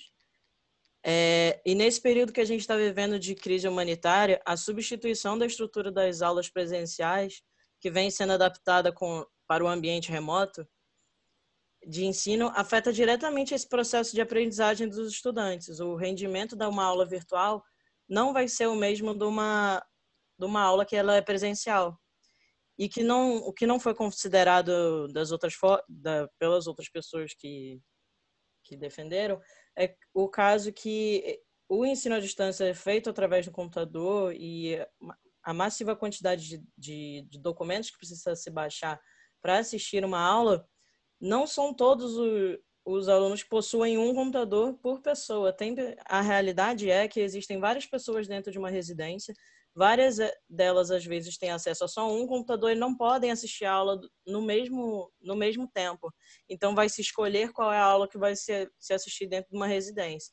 Isso é, não está sendo levado em consideração quando você defende o, que se mantenha esse ensino e, e que a qualidade desse ensino vai se manter, porque não está levando em consideração o aluno, está levando em consideração só a estrutura garantida pela universidade. E precisa ser levado em consideração também o aluno dentro desse perfil. É, e o perfil de universidade particular hoje em dia, é, ele é composto por estudantes que trabalham para custe, custear a própria graduação. E a sua grande maioria tem empregos informais. E nesse momento de calamidade, onde se faz necessário isolamento social, eles são diretamente afetados porque eles não possuem a mesma receita, assim como a família que eles fazem parte.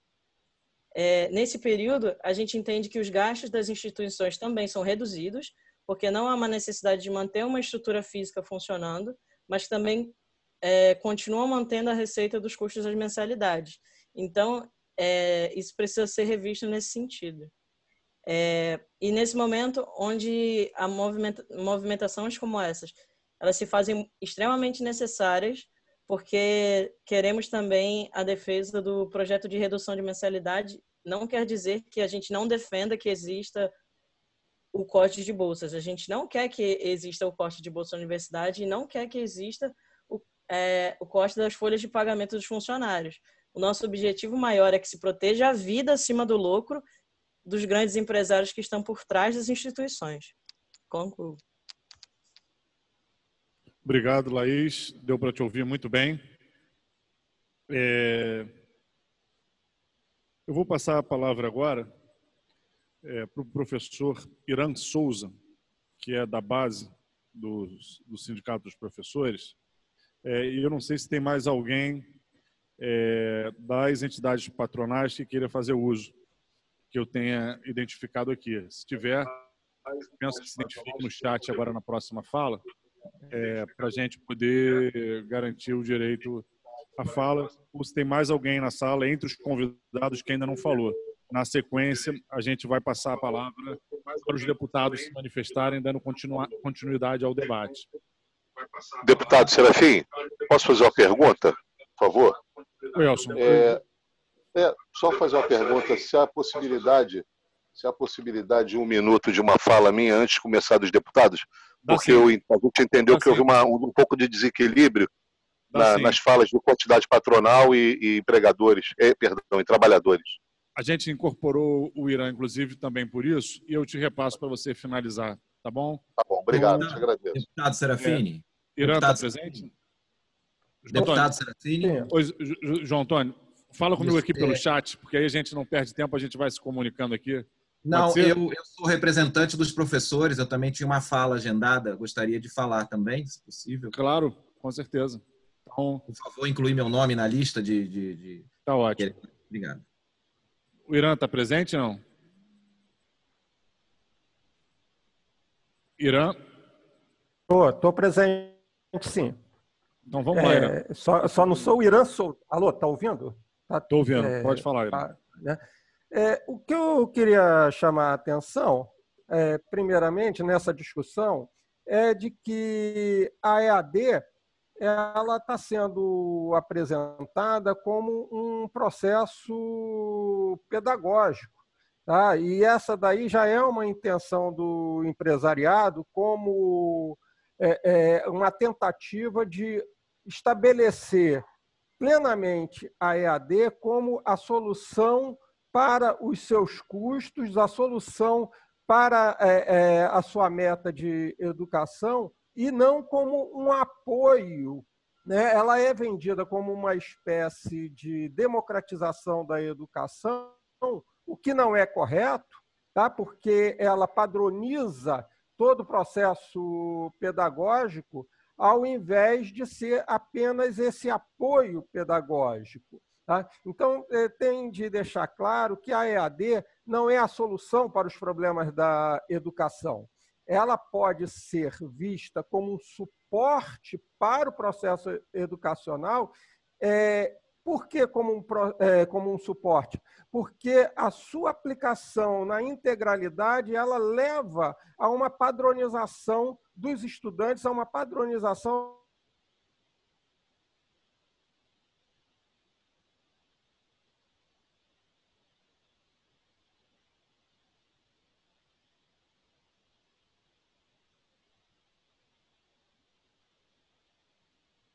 e não é, como proposta de educação. Em relação a uma outra questão que tem sido colocada, que é a redução dos custos né, da, da, das empresas educacionais e tal, eu queria lembrar também o seguinte: inclusive ontem foi veiculado na, na grande mídia né, o processo inflacionário. O processo inflacionário, nesse momento de, de crise, ele está se dando pela ganância, inclusive, do, dos próprios empresários, o que é próprio dessa lógica empresarial de se valer do custo da cesta básica para o trabalhador e, ao mesmo tempo, se discute a redução do, do, do salário desse professor o que é um absurdo. Tá? Ou seja, as despesas do trabalhador e das suas famílias elas têm aumentado, é, sem esquecer as, os seus compromissos que já existiam antes da crise. Então, você discutir a possibilidade de redução de, de salário do professor é querer socializar o, o prejuízo, né? é querer colocar nas costas do trabalhador o ônus da crise, garantindo o, ao empresariado sempre o lucro e garantindo ao trabalhador sempre a exploração. Nós temos de lembrar também que o empresário ele está tendo linha de crédito aberta. Então, por que, que não se busca essa linha de crédito para o micro e pequeno é, empresário? O BNDES está um aí, se, se quisermos se quiser discutir em termos de, é, é, de apoio ao empresário. E lembrando ainda, para encerrar, né, é, não querendo explorar a boa vontade do, de vocês aí, é que a própria Constituição garante a irredutibilidade do salário. Essa irredutibilidade só é possível mediante convenção coletiva. Por isso que o Supremo Tribunal coloca é, é, que tem de passar pelo sindicato. Não pode ser assim, ah, vamos reduzir, reduzir em 30%, reduzir em 50%. E como é que ficam as, as famílias do, dos trabalhadores? Essa é, é, é uma pontuação que o PCB, que a esquerda, tem de levar é, para além da pura discussão institucional. Nós temos de ter, sim, a preocupação com o, o trabalhador, com o bem-estar do trabalhador e de sua família. Isso é uma questão de saúde pública, inclusive. Obrigado é, mais uma vez pelo espaço concedido ao, ao, PCB e aos professores da base de oposição no CIMP. Obrigado, professor. O espaço foi concedido para mais um professor fazer uso da palavra. E agora, na sequência, o João Antônio Correia, da Universidade, é professor da Universidade Estácio de Sá. João. Obrigado, deputado Flávio. Obrigado, senhores deputados, as demais autoridades presentes, representantes de alunos, de pais de alunos.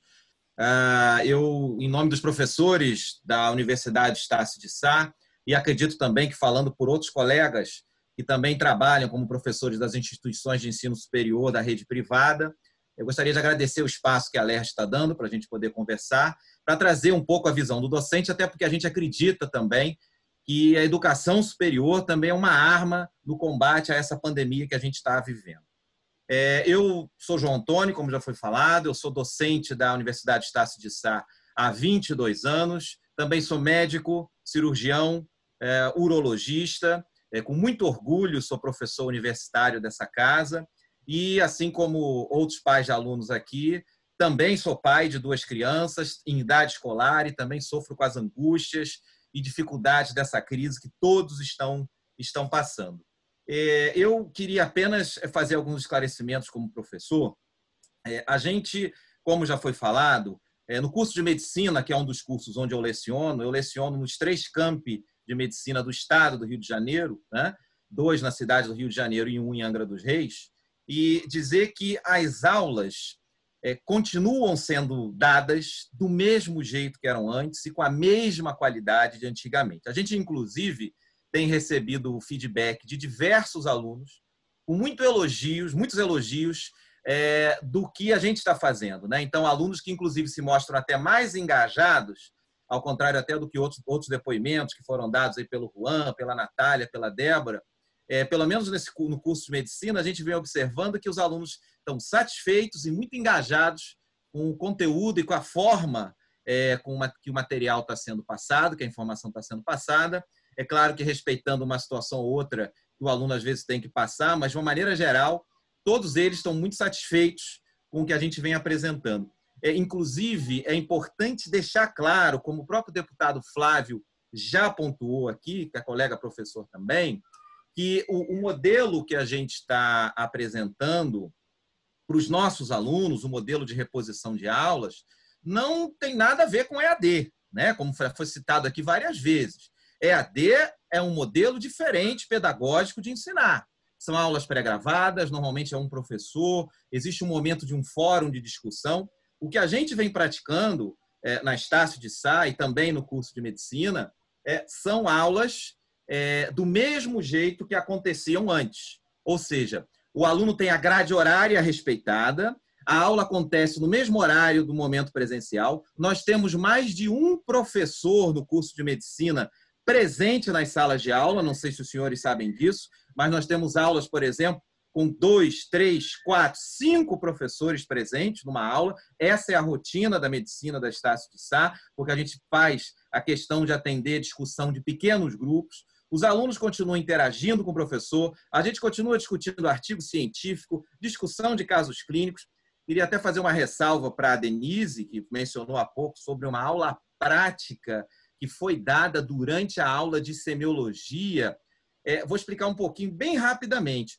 É, a gente, no quarto período, tem uma disciplina de propedêutica, também chamada de semiologia, ah, onde a gente ensina a examinar os pacientes. É uma das disciplinas mais importantes do curso de medicina. E dentro desse contexto, na aula teórica, na aula teórica, a gente ensina essa técnica e pede muitas vezes que o paciente, o aluno, reproduza isso no seu dia a dia. Então não há nenhum crime impedir numa aula que reproduz identicamente o que é feito no presencial, pedir que os alunos em casa tentam, tentem reproduzir exames físicos dentro do que seja cabível, ou reproduzir um vídeo, ou mostrar uma imagem. Isso aconteceria numa aula presencial. As aulas práticas não estão acontecendo agora, a gente não pode executar essas aulas práticas por uma determinação governamental, para proteção do próprio aluno e dos profissionais. Então, num segundo momento, já estão planejadas, inclusive, assim que a gente conseguir ultrapassar essa fase de isolamento social, as aulas práticas serão repostas e aí sim os alunos da semiologia terão, por exemplo, acesso a pacientes em cenários hospitalares um para executar a prática. É, eu queria só fazer uma conclusão depois desse esclarecimento, ah, dizendo que é, eu fico muito é, feliz de ver que as instituições de ensino superior estão é, conseguindo manter a qualidade dessas aulas teletransmitidas, porque o nosso objetivo é fazer com que o aluno não perca esse semestre letivo, essa é a nossa maior missão. Mas eu, como professor, fico muito preocupado é, com medidas que possam impactar na redução do nosso salário. Eu lembro que nós somos médicos, nós somos dentistas, nós somos nutricionistas, nossos consultórios estão fechados. A gente hoje, para sustentar nossas famílias, precisa do salário de professor. A gente paga secretária, a gente paga faxineira, a gente paga funcionário do lar. Se houver impacto no nosso salário, a gente vai criar, inclusive, uma cadeia de desemprego. Então, acho que isso tem que ser pensado também. Ah, é, é importante dizer que, por tudo que eu vivencio, quer dizer, observando que a qualidade das aulas e o custo docente, pelo que eu percebo, eu não sou economista, não sou do administrativo da Estácio, mas o que eu vejo dos cenários de prática sendo pagos, o aluguel das unidades que estão fechadas, mas eu sei que continuam sendo pagas, e o custo docente que existe, eu não tô, consigo enxergar aonde que houve redução de custo significativo. E se houver uma redução descabida de mensalidade de forma não é, é, discriminada, ah, corremos o risco de perdermos, sim, nossos salários. Como o professor Frederico comentou, o custo docente é um dos mais altos da universidade e a gente corre o risco de perder docente, perder qualidade de curso. Então, eu encerro provocando a seguinte reflexão. O governo federal, se a gente pensar bem, ele fez agora um aporte para necessitados de 600 reais, está na mídia. Por que, que ele não distribuiu um real para todos os brasileiros? Porque ele preferiu atender aqueles que de fato apresentavam uma necessidade. Então, essa é a proposta que eu entendi como professor, repito, não sou do administrativo, mas que eu vi no edital, que a Estácio está oferecendo. Né? A atender aqueles pais de alunos que, de fato, comprovem uma alteração. E como já foi falado aqui, 30% para todo mundo, por exemplo, não vai resolver o problema daquele que precisa de 70%. Ou da, e vai ser um bônus para aquele que não precisa de auxílio nenhum nesse momento. Então, pedindo a sabedoria dos deputados, peço que os senhores considerem, então, essas duas situações, né? Optar por um plano que indiscriminadamente dá bolsa para todo mundo e pode comprometer seriamente os nossos salários e a própria existência do curso, ou um plano de negociação individual que já existe, pelo menos nas taxas já existe, e, complete, e com, como diz a Denise, não sei se ela está a par, mas contempla medicina, sim, né? É, aliás, o professor Silvio Concluindo, Neto, por favor, diretor, sete minutos. Em momento algum ah, falou de demissão de professor, vou deixar isso claro para a Denise. Pelo contrário, a conversa que o Silvio tem com a gente docente é de que as contratações estão mantidas, a gente não vai ter perda salarial, mas a gente não pode garantir a viabilidade do, do processo da instituição superior. Se essa medida descabida, eu entendo como professor, for adotada, a gente pode ser sacrificado. Então, agradeço o espaço e peço a sabedoria dos deputados nessa decisão.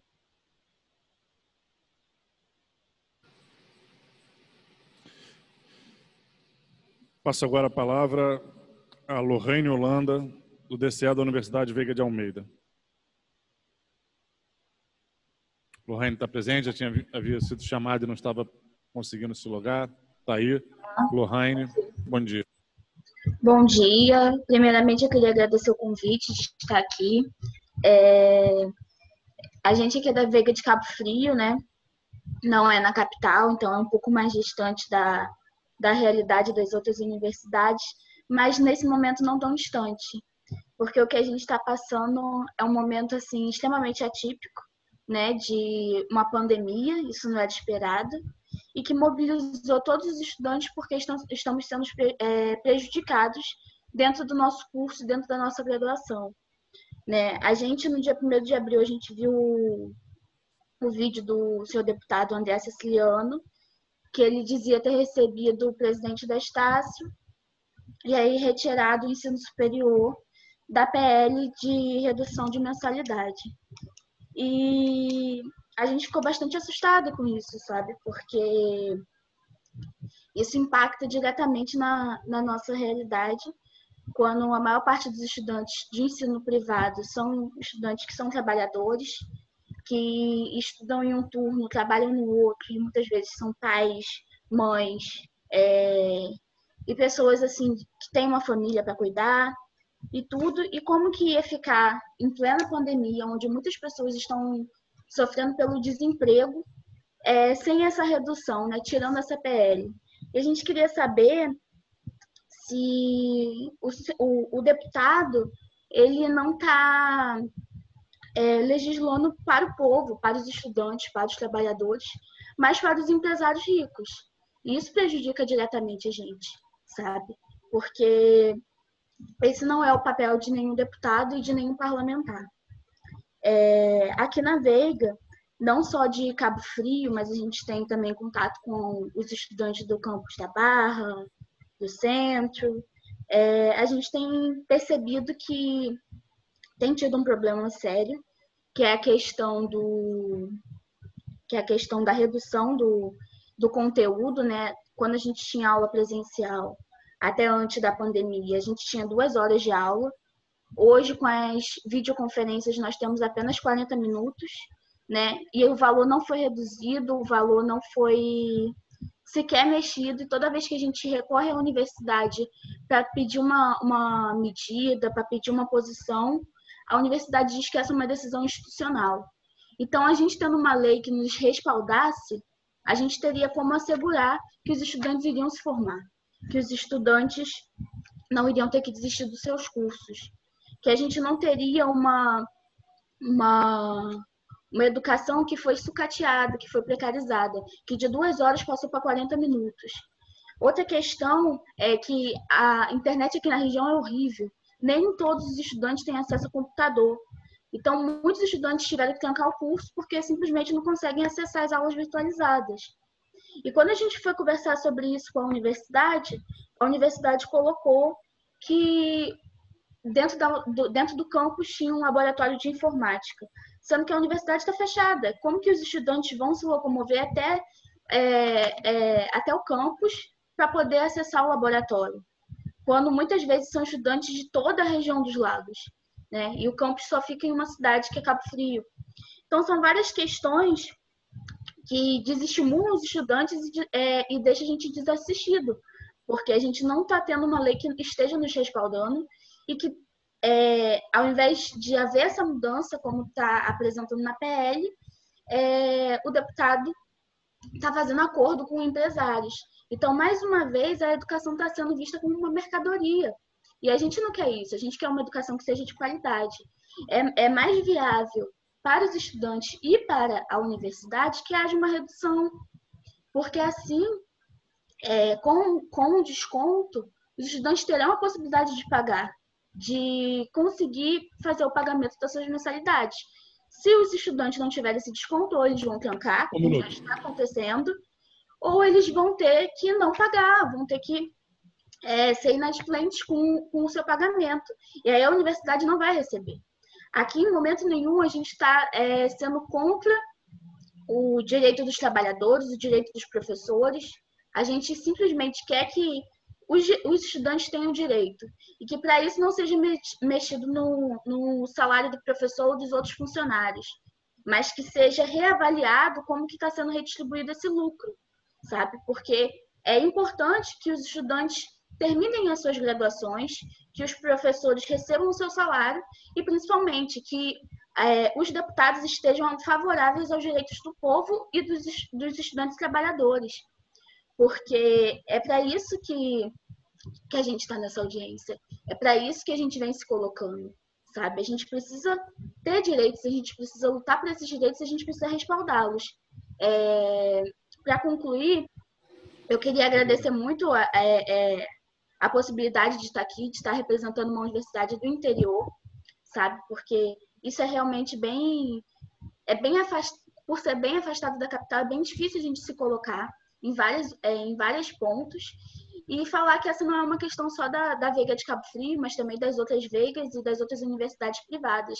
A gente quer que os estudantes é, se formem e sejam profissionais, e não que desistam da, da, graduação no meio do período, por uma questão de uma pandemia ou por uma questão de não conseguir um acordo com a universidade. Concluindo, por favor. Não ter uma lei que nos respalde. É isso. Obrigada. Obrigado, Lohane. Chamo agora para fazer uso da palavra o padre Tiago Azevedo, da Comunidade Educacional Arquidiocese Rio. Muito bom dia, ou melhor, boa tarde já ao nobre presidente da comissão, aos deputados e deputadas aqui presentes, aos representantes dos alunos, dos professores e das instituições de ensino. A pergunta que pode surgir é o que um padre está fazendo nessa comissão. Eu represento aqui a Arquidiocese do Rio, Vicariato para a Educação, e junto comigo eu trago cerca de 80 colégios católicos também da cidade do Rio de Janeiro. E a preocupação de todos esses colégios de diretores, de professores, de comunidade acadêmica, sobre a discussão do projeto de lei 252, de autoria do, do presidente da Alerj. Aqui, a pergunta crucial que nós precisamos fazer é: será que os descontos já não estão acontecendo? E aqui eu trago o testemunho de inúmeros pais, professores, diretores. Acontece que essas negociações já estão acontecendo. Pais, mães de alunos já procuraram os colégios e têm procurado os colégios. Eu sei que aqui já foi colocado as grandes organizações educacionais, é, é, é, mega empresas milionárias, bilionárias. Mas aqui eu falo, assim como já falou aqui a responsável, a, a Cláudia Jordão, do colégio, de um colégio de pequeno porte, eu quero falar em nome desses também eu não represento aqui grandes instituições e organizações, mas 80 colégios de pequeno e de médio porte que estão sofrendo com essa crise. E aqui o que precisa ser colocado é que essas negociações já estão acontecendo, os pais e mães já estão procurando os colégios e já têm encontrado ali grande, grande solidariedade dos colégios, porque já foi colocado aqui também, ora, uma escola vazia é uma padaria sem pão, eu quero usar essa palavra também.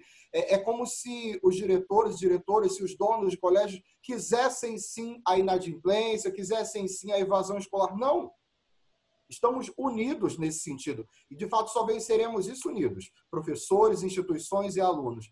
Então, quero chamar a atenção dos nobres deputados e deputadas dessa comissão a essa realidade a realidade dos colégios de pequeno e de médio porte que estão sofrendo nesse momento já com uma inadimplência, e aqui eu cito bem ampassant a realidade da chamada lei do calote, colocada já alguns anos atrás e aprovada. Isso causou a inadimplência que já existe de modo natural em alguns casos, foi levada a um patamar ainda mais alarmante. Os colégios já sofrem com essa realidade da inadimplência e agora quando se tenta impor um desconto de 30%, você vai levar, de fato, a uma situação econômica catastrófica nos colégios. E aqui eu me refiro aos colégios católicos, mas eu estou falando da comunidade acadêmica como um todo. Os colégios não vão suportar isso que, que está se tentando aqui fazer.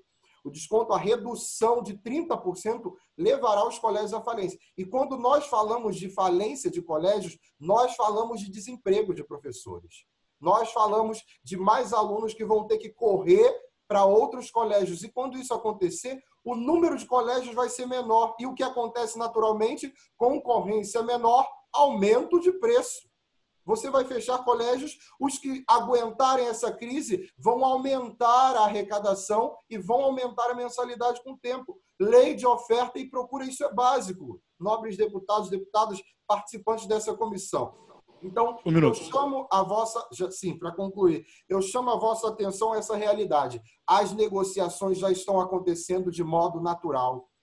Isso já está acontecendo. Não é necessário legislar sobre isso. E ainda nós estamos beirando a inconstitucionalidade do direito civil, patamar federal. Se isso for aqui aprovado, nós depois iremos para uma briga judicial.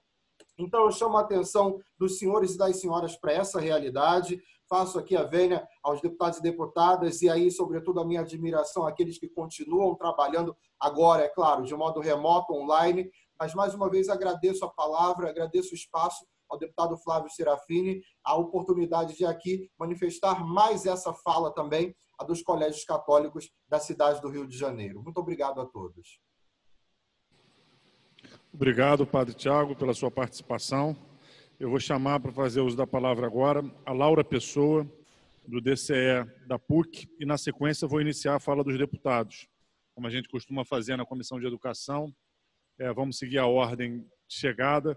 Vamos começar pelo deputado Luiz Paulo. Antes, na verdade, de passar a palavra para o deputado Luiz Paulo, vou abrir um minuto para o representante do Simpro é, complementar a sua fala. Vou pedir pressa aí para o Elson, para a gente poder ouvir os deputados também nesse debate, que vai ser muito importante. Então, mais uma vez, obrigado, Padre Tiago, e passo a palavra agora para Laura Pessoa.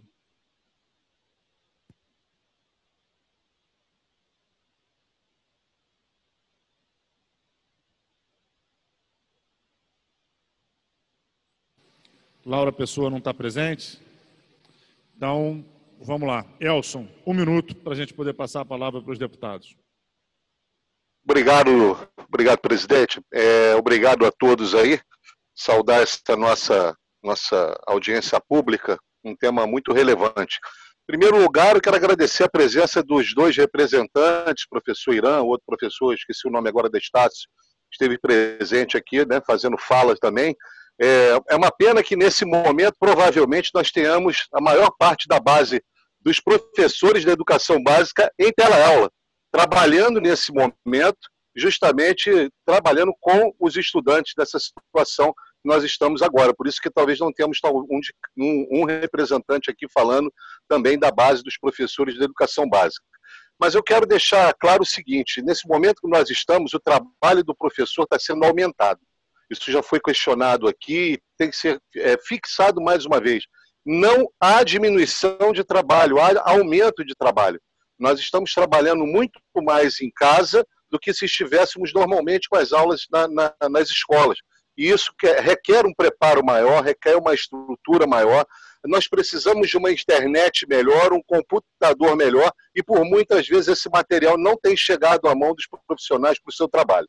Então eu quero colocar aqui como um encaminhamento importante que nenhum, nenhuma solução vai ser dada que não seja pactuada entre trabalhadores, empregadores e os pais e alunos nesse momento.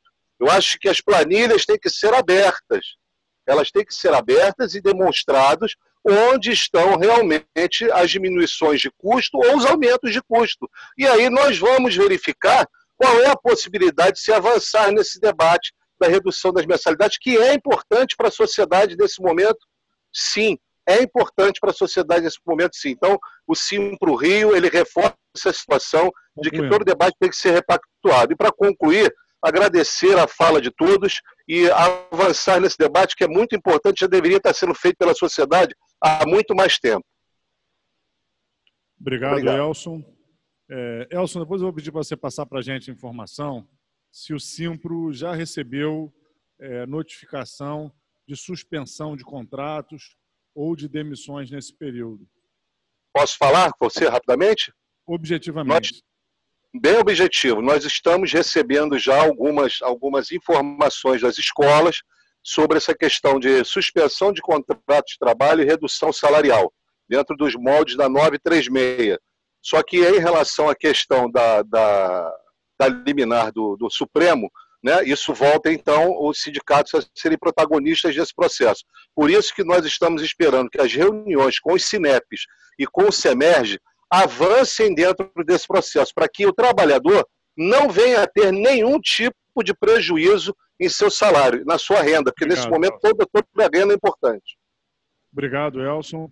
Passa a palavra agora para o deputado Luiz Paulo. Senhor presidente, eu ouvi umas 20 falas e todas elas muito importantes para me ajudar a formar o meu juízo de valor. Primeiro, Vossa Excelência foi muito feliz na abertura, mostrando as premissas básicas que todos nós queremos. Nós não queremos demissão de professores nem dos funcionários de apoio. Nós não queremos aumentar a inadimplência. Nós não queremos que as escolas fechem. Nós não queremos que a qualidade de ensino privado seja diminuído. E o que, que a gente pretende? Uma repactuação que seja justo para todos. Mas a questão fundamental é que nós temos, e aí entra aqui em campo o engenheiro, um sistema que tem muito mais incógnitas do que equações. Por via de consequência, né, a gente fica em perplexidade. Queria dizer que não é objetivo mais se discutir constitucionalidade. É matéria vencida. Eu já fui derrotado na Comissão de Constituição e Justiça por 5 a 2. Matéria vencida. Nós estamos discutindo mérito, constitucionalidade a posteriori, se for o caso, na Justiça. E dentro desse, desse, desse objetivo, está muito claro que também ali a Lohane, a Lohane, deixa eu ver se foi a Lohane, lá de Cabo Frio, a de Cabo Frio, ela falou que o presidente da Assembleia retirou o nível superior, etc, etc. O presidente da Assembleia teve uma reta intenção a fazer a proposta. Apesar de eu ter divergência, está propiciando essa imensa discussão, que tem estado muito positiva. E o que está escrito no substitutivo, deputado, no substitutivo não, que está escrito no parecer da CCJ, vencedor, o parecer que me derrotou, é que as instituições de ensino pré-escolar, infantil, fundamental, médio, médio técnico e superior da rede privada. Então, só do ponto de vista formal, nada está retirado. Nada está retirado. Mas a minha convicção é que para enfrentar esse sistema que tem mais incógnita do que equação, só tem um caminho: é mesa de negociação caso a caso, para se buscar que reduções sejam possíveis para manter a escola funcionando, não demitir professor, não demitir funcionário de apoio, manter a qualidade de ensino. E essa mesa de negociação tem que ser, volto a dizer, caso a caso. E talvez, numa mesma instituição de ensino, tenha que ter mais mesa de negociações, não só uma. Por quê? Estamos iniciando um processo de, de recessão na economia, que vai derivar para a depressão da economia. Então, tem que ser um diálogo, um diálogo que se mantenha aberto. Um aberto. Então, a, o que vamos defender no mérito é a mesa de negociações e aí todos os atores importantes sentando nelas. Né? Os donos de escola, os professores, os pais e mães de alunos. Esse é o caminho que nós estamos defendendo. Mas essa audiência pública, parabenizo Vossa Excelência, foi muito positiva e queria dizer aqui que, mesmo tendo contradições, a proposta do deputado André Siciliano e de outros parlamentares foi muito positiva, porque ela vai derivar, no mínimo, para que se tenha mesa de negociações em todas as instituições privadas de ensino. E só fazendo um último adendo. As universidades têm experiência alguma com educação à distância. O ensino médio e o fundamental nunca praticaram isso. Então, é um novo também aprendizado, é deixar salientar. E as características desses níveis de ensino são totalmente distintos. Por isso, não pode estar numa proposta horizontal, porque aprendi no mesmo livro que Vossa Excelência, senhor presidente, que nós devemos agir para dar a cada um segundo as suas necessidades. Essa é a questão fundamental para que a gente leve para a mesa de negociações. Obrigado, presidente. Flávio, você me inscreveu, Flávio? Obrigado, deputado Luiz Paulo. Mink, todos os deputados vão fazer uso da palavra. Fui pegando aqui a ordem de chegada até determinado momento. Agora é o deputado capitão Paulo Teixeira, mas eu tenho aqui um pedido de réplica da representante dos pais, da Denise, que foi citada em uma das falas. Denise, eu vou te dar um minuto e vou te pedir para não citar o nome de ninguém, porque a gente não vai ficar num ping-pong de réplicas e tréplicas. Então, eu vou te dar um minuto agora, porque realmente você foi citada, e te peço para não citar o nome de ninguém, por favor. Presidente, claro. você pode só colocar a ordem de inscrição, por gentileza, deputado? Vou colocar os Bom que eu já dia. tenho anotados, os que ainda não estão anotados, eu vou complementando, por favor, se manifestem no chat. Deputado Luiz Paulo, deputado Capitão Paulo Teixeira, deputado Zeidan, deputado Gustavo Tutuca, deputado Renan Ferreirinha, deputado Valdec Carneiro, Sérgio Fernandes, Thiago Pampolha, Rosane Félix, Carlos Caiado, Rodrigo Amorim, Alexandre Freitas, Mink, Jorge Felipe. E os próximos eu peço, por favor, que se manifestem no chat. Tá bem? Até o deputado Rodrigo Amorim eu consegui ir pegando por ordem de chegada. Depois, realmente, foram os que se manifestaram.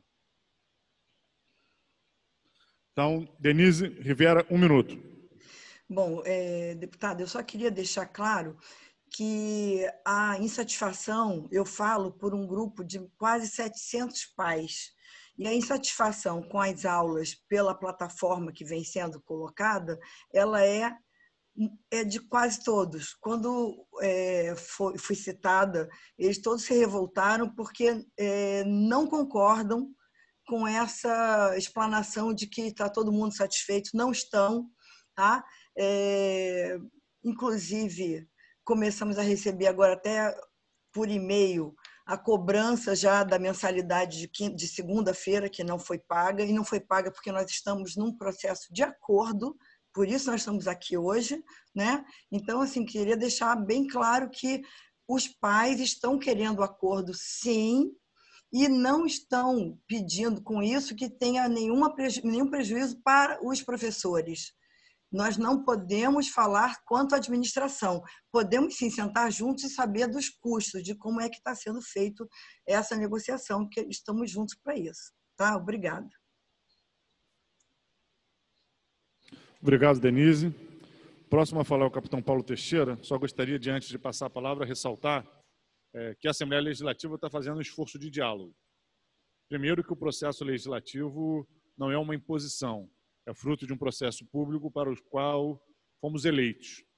É, segundo, que essa proposta ela tanto tem base na realidade que está mobilizando estudantes, pais, responsáveis, é, sindicatos, mantenedoras, porque, evidentemente, é uma problemática do movimento atual a impossibilidade do serviço de prestação continuada da educação continuar sendo prestado da maneira que foi contratualizado.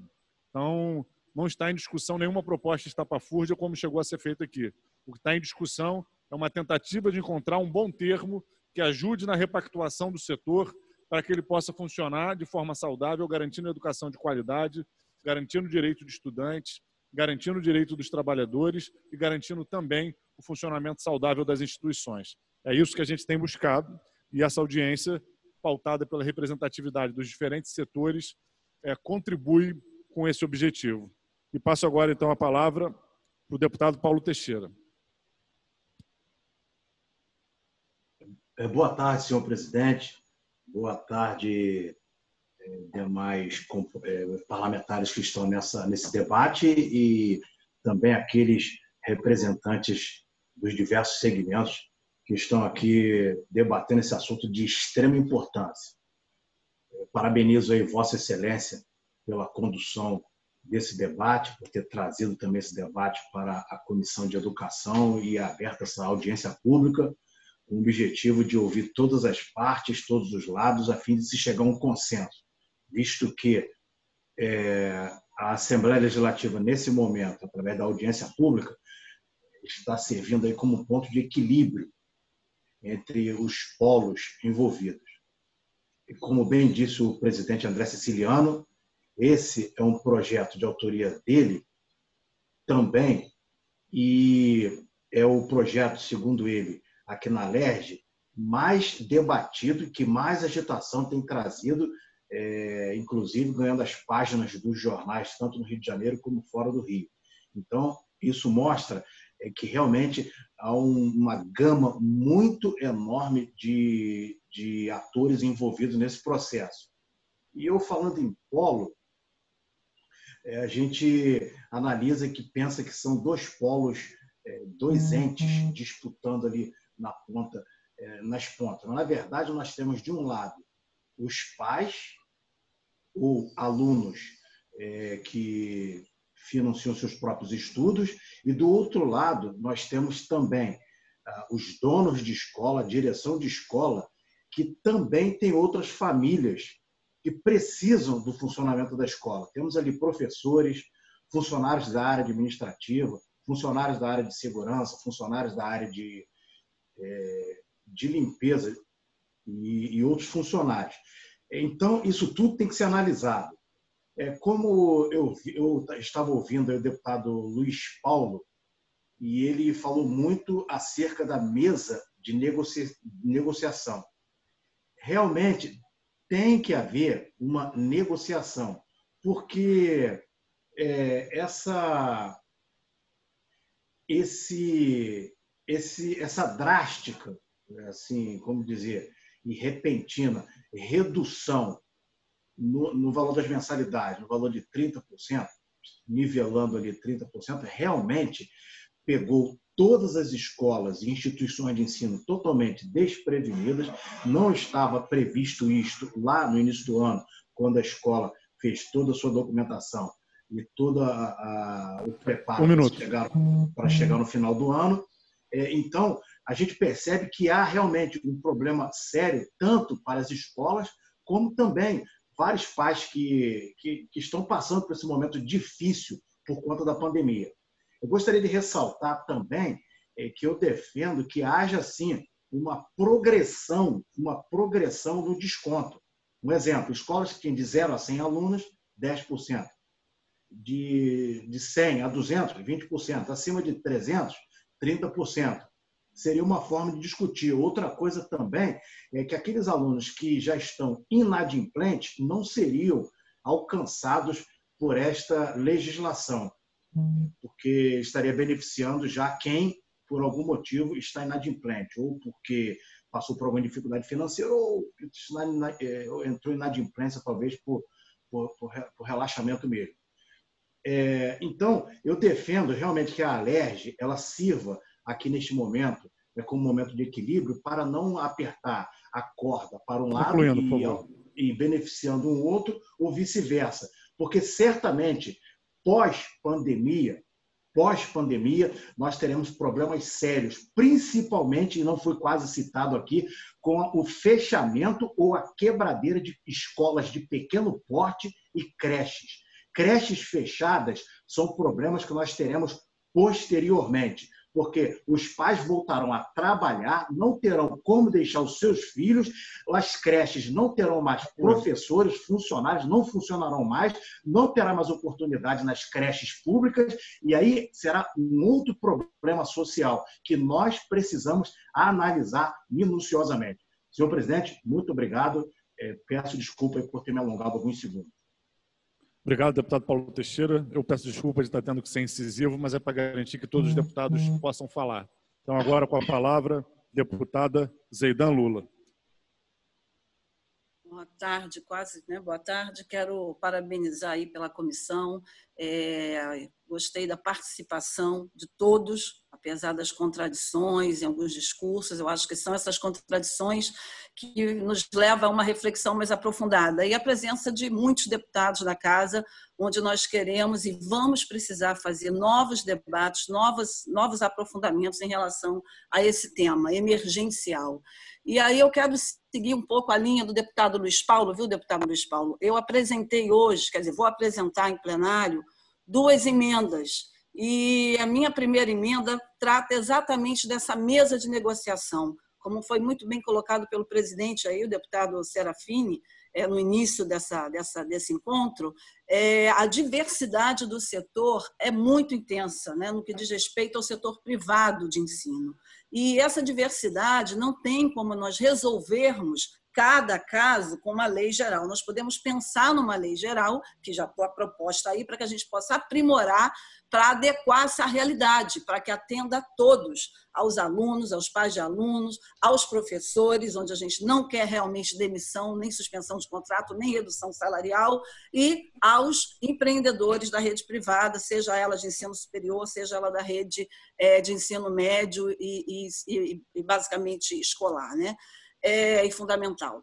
Então, essa, essa minha primeira emenda trata de um desconto nessa, nessa emenda em que as escolas que tiveram é, o aumento dado né, pelo IPCA, nós tivemos aí 4,19% de, de inflação no ano passado, então uma escola que teve 100 reais né, de matrícula, de, de mensalidade, no janeiro de 2019 pagaria 105 104,19% aí em janeiro de 2020. Essas escolas poderiam ter, é, trata na emenda, apenas 5% de desconto, porque com, com o aumento, é, é, não, desculpe, as escolas que não tenham tido esse aumento, 5% mais os 5% é, que não deu do aumento do, do IPCA. É, e as que tiveram aumento, aí não pode ser menor que 10%. Né? É uma discussão a gente tem que ter para travar e diminuir esse valor é, é, no desconto das parcelas. A mesa de negociação ela serviria não só para esse momento, e aí a gente tem as contradições apresentadas de que os pais de alunos estão insatisfeitos, né? e não é verdade que todos estão conseguindo fazer a negociação com as suas entidades, com as instituições privadas. Então, essa mesa ela tem que ser muito bem elaborada, pensada também aqui na nossa casa, na Assembleia Legislativa, e uma mesa de negociação que tem que seguir pós é, pandemia porque a, a, por mais que nós não queiramos, deputado Luiz Paulo, a inadimplência ela vai acontecer. Né? Muitos, para que a gente evite é, que os alunos tranquem suas matrículas e não continuem os estudos, aí né, com a crítica, se tem qualidade ou se não tem qualidade, se é EAD ou se é um ensino remoto, não presencial, que eu digo não presencial, emergencial, porque é emergencial. Um de emergência, é, é, nós precisamos ter essa mesa de negociação pós. E uma segunda emenda. A segunda emenda, é, eu concordo também com o deputado Luiz Paulo, as universidades estão aí, a gente está aqui para refletir, apesar da, da, da, da, declaração feita pelo presidente André Ciliano, foi bom, porque traz o questionamento para o debate. E as universidades seguiriam o mesmo, o mesmo, é, o mesmo segmento, né? o presencial é, o presencial e o não presencial teriam o mesmo valor de mensalidade, porque o não presencial, o professor está ali, o professor está dando a sua aula com, claro, não seguindo a qualidade pedagógica ideal que nós queremos, mas se esforçando e fazendo é, o seu papel de educador. Concluindo. É, Concluindo, eu quero dizer que a gente precisa, nessa casa, deputado Serafina, ainda continuar esse debate. Eu sei que temos pouco tempo, mas é, essas duas emendas estão sendo colocadas. Se for nessa, nessa nossa negociação, tiver que retirar, eu retiro. Se eu tiver que acrescentar e, e a gente rediscutir uma nova emenda, a gente faz. E eu estou aqui é, sou suplente, membro suplente dessa comissão, como deputada, para contribuir no que for possível para a gente resolver o problema do ensino privado no nosso Estado. Muito obrigado parabéns à presença de todos os deputados e demais participantes. Obrigado, Zeidan. Próximo deputado agora é o deputado Gustavo Tutuca, na sequência, o deputado Renan Ferreirinha. Novos deputados se inscreveram, eu estou tendo que dar uma apertada no tempo para quatro minutos. Gostaria de pedir que todos se esforçassem para respeitar esse tempo, para poder garantir a fala de todos os deputados. Então, agora, Gustavo Tutuca, na sequência, Renan Ferreirinha. Senhor presidente, demais colegas e participantes dessa audiência pública, primeiro, parabenizar Vossa Excelência pela iniciativa pela Comissão de Educação, parabenizar a Assembleia Legislativa por, por todo esse debate que está provocando em cima de diversos temas, especialmente esse tema do desconto das universidades. Eu recebi pelas minhas redes sociais diversas, diversos questionamentos e sugestões sobre esse tema. E eu queria, para ser breve na minha, na minha colocação, depois de tudo que foi colocado, nós acho que ficou muito claro para todo mundo que a realidade é muito diferente. Não dá para você comparar uma realidade de uma universidade de Estácio de Sá, que talvez seja o maior grupo hoje de instituição privada de ensino superior desse país, né, que, que está do estado do Rio de Janeiro, com uma realidade, por exemplo, de uma escola do município de Piraí, uma instituição filantrópica que não tem nem 200 alunos de ensino básico, de educação básica. Então, é, é como é, é dito, não, eu acredito que não será por uma lei que nós vamos resolver esse problema. Quero ressaltar aqui a fala do deputado Luiz Paulo, que abriu as colocações dos deputados, falando do bom senso e da necessidade de mesa de negociação. Cada instituição tem uma, uma realidade, é né, muito importante a gente avaliar a realidade de cada uma. Não dá para você fazer um, um desconto linear de 30%, como também o escalonamento que está proposto no parecer da CCJ tem que ser reavaliado, porque não é só pelo número de alunos que isso deve ser considerado. Então, eu continuo na minha posição de ter o bom senso e mesa de negociação. Quero corroborar aqui com a posição do deputado Luiz Paulo. Eu, é, falando com, com o pastor é, Paulo Comitre, do, do, Instituto IP de Piraí, que, que tem menos de 200 alunos, a realidade dele é uma instituição filantrópica.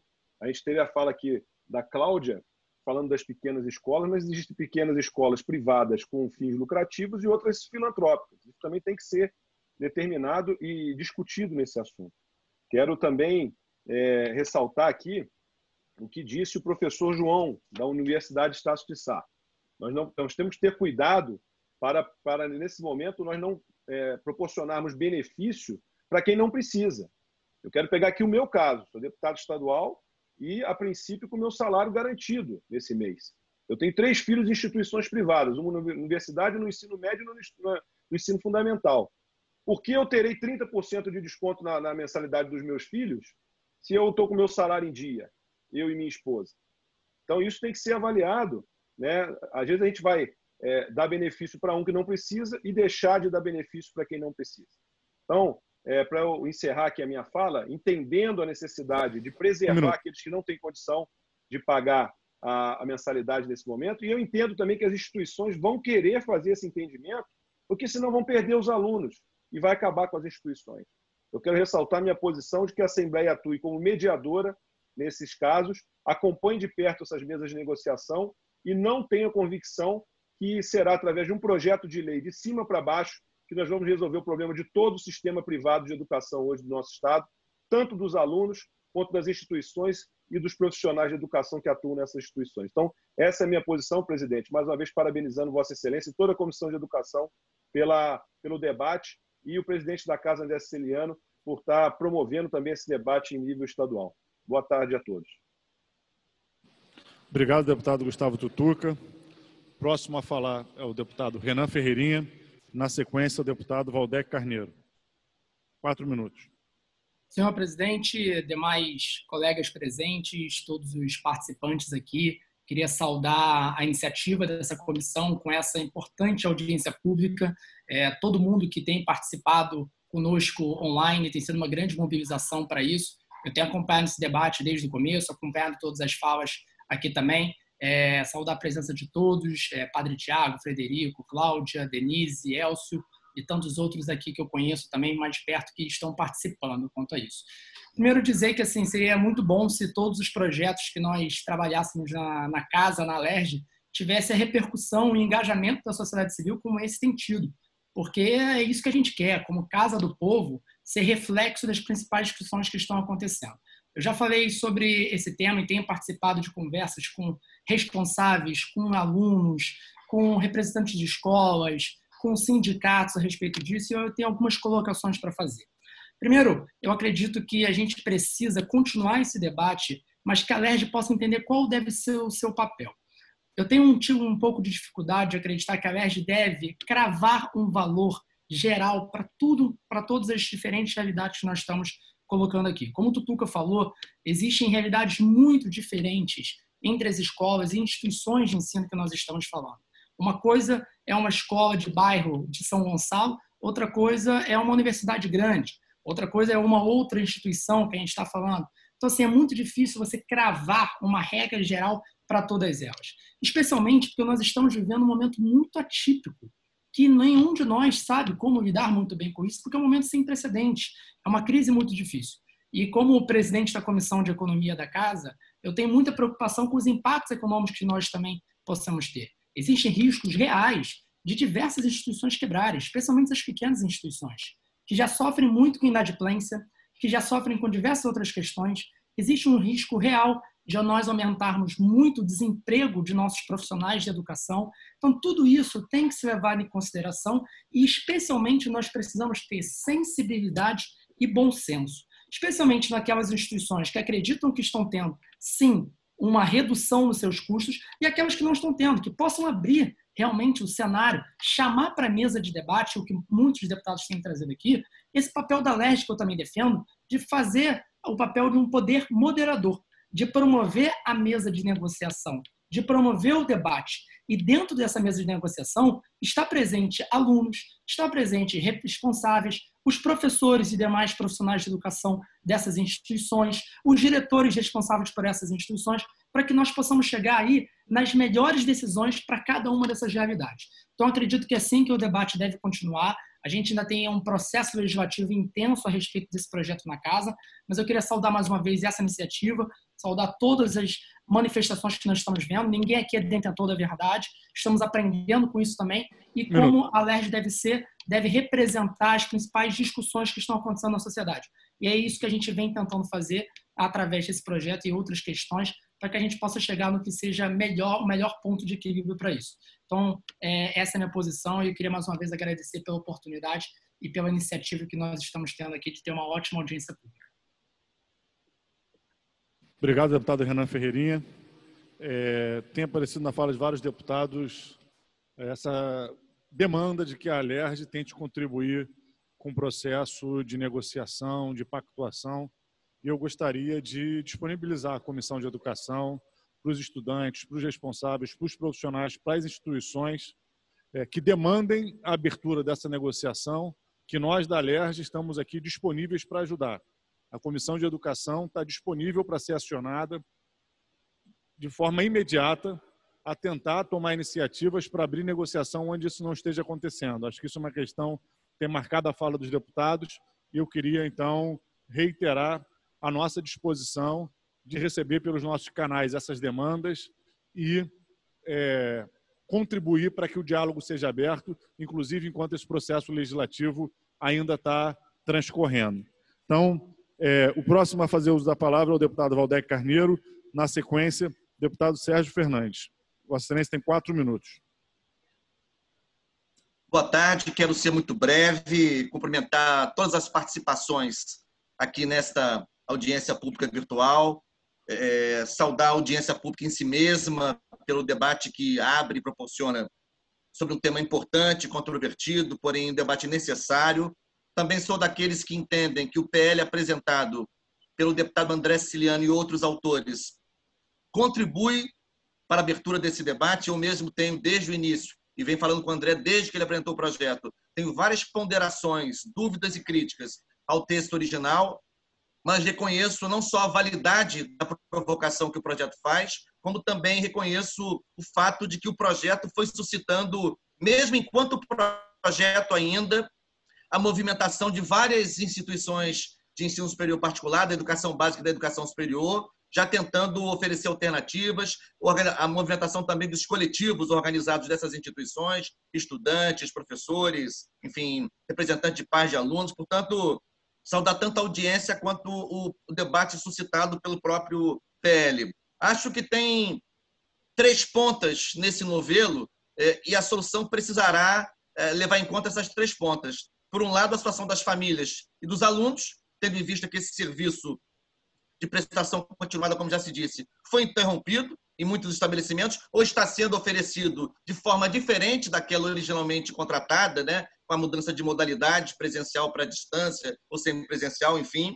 É, é, é, o, o, o fio, né? a ponta dos estabelecimentos, e aí nesse caso é bom lembrar que nem a lei, nem mesmo a lei pode tratar desiguais como iguais, e o campo do ensino particular no Rio de Janeiro, eu sou professor da Faculdade de Educação da UF do programa de pós-graduação em educação da UF, conheço um pouco esse tema. O campo do ensino superior particular no Rio de Janeiro é extremamente diversificado, como já se disse aqui, e será preciso, portanto, a se estabelecer percentuais na lei, se for esse o caminho, trabalhar, deputado Flávio Serafini, com variáveis objetivas que nos permitam discernir sobre estas distinções. Talvez um número de alunos apenas, como propõe o capitão Teixeira, embora seja uma variável válida, porém insuficiente, de levar em conta outras variáveis, por exemplo, por exemplo, é, é, valor das mensalidades, taxa de inadimplência, lucro líquido das instituições na, na, na série histórica dos últimos três exercícios, por exemplo, enfim, trabalhar com dados objetivos tangíveis que nos permitam dar conta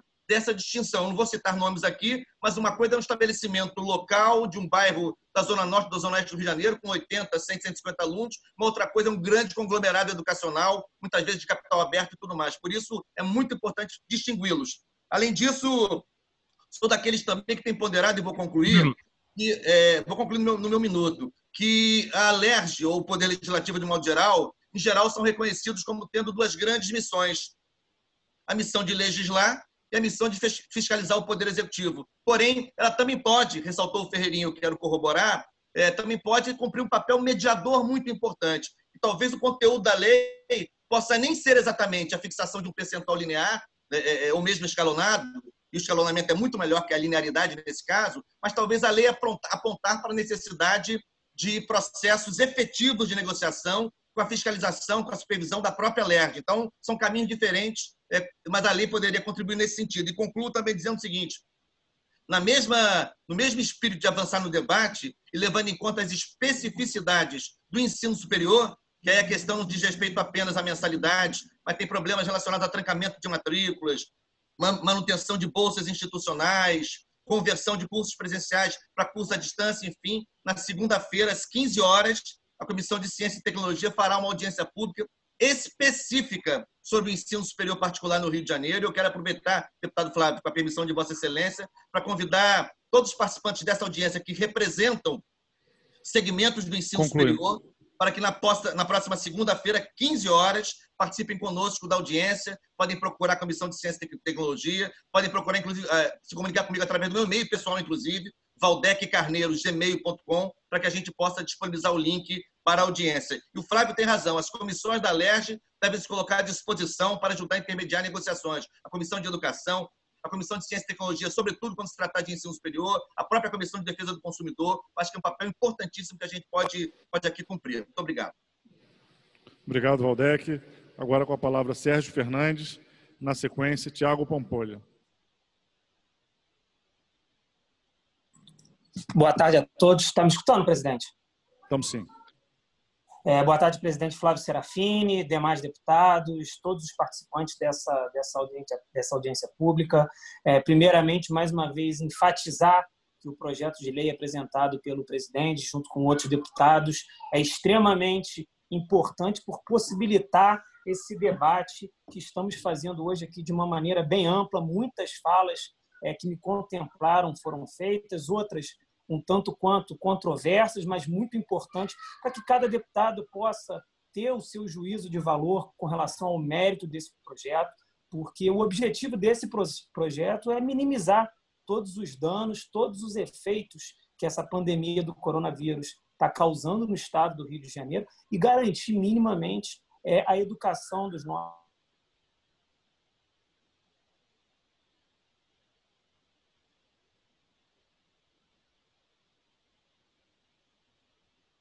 realizar uma educação de qualidade, a gente tem que buscar uma série de mecanismos para que existe, exista minimamente um link entre aluno e a universidade, a escola e tudo mais. E a gente vem vendo aí que todo mundo, as instituições privadas, a, a Secretaria de Educação, vem buscando caminhos para minimizar esses danos. Os danos é, são, são muitos, alguns deles até irreversíveis. Mas a gente precisa buscar esse caminho e, obviamente, além da questão da educação, a gente precisa ter a sabedoria de, com base nesse projeto de lei e tudo que foi colocado, ter a capacidade, como o presidente Flávio Serafini é, bem disse no início, de buscar um equilíbrio. É muito bacana o discurso de ter o desconto, de manter o salário e que garantir que a instituição continue funcionando. É, esse equilíbrio é fundamental. Não adianta nada termos hoje um desconto de 30%, 10%, 15%, é, de que os salários sejam garantidos e que os salários e os, os empregos garantidos e que cheguem ao final do ano essas instituições quebrem, fechem suas portas e a gente vai ter um déficit na educação do nosso estado em todos os seus segmentos muito grande, que a rede pública, que também vai sofrer com todos os danos dessa pandemia, vai ter que absorver e a gente sabe que isso é muito difícil. Então, precisa entender a lógica como um todo.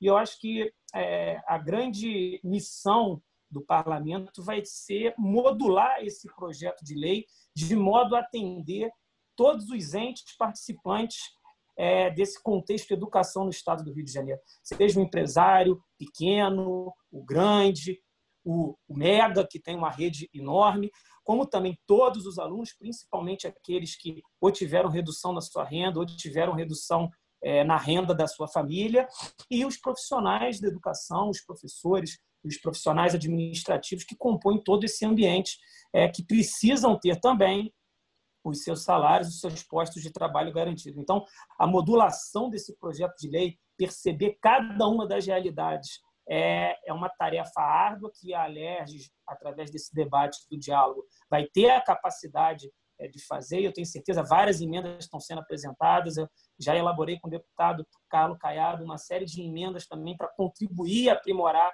esse projeto, justamente no intuito de modular esse projeto à realidade 30 de cada, segundos. de cada uma das instituições de ensino. Então, todas as colocações foram muito pertinentes.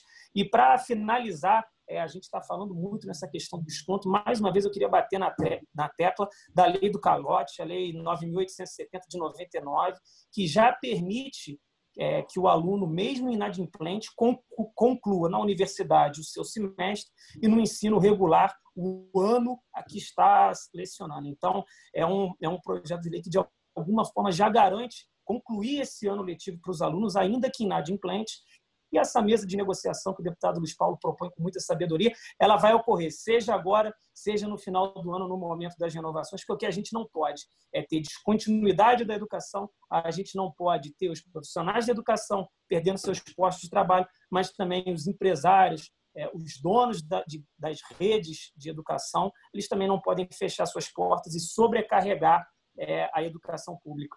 Então, fica, fica feito essa minha. Para finalizar, para finalizar, presidente, é, acabei de receber a informação, é, havia até uma discussão muito grande sobre a deliberação 376 do Conselho Estadual de Educação, é, que permitia a utilização de plataformas é, nos mais diversos segmentos de ensino à distância ou plataformas virtuais, é uma liminar, é, foi indeferida. Então, assim, a deliberação 376, ela continua em vigor, é, vai ser discutido isso na justiça, mas assim, hoje é a única ferramenta que todas as instituições têm para poder manter esse vínculo, para poder manter o contrato de prestação de serviço que elas têm com todos os alunos. Então, queria deixar registrado isso. Muito obrigado e parabéns a todos que participaram e colocaram aqui de maneira muito democrática seus pontos de vista.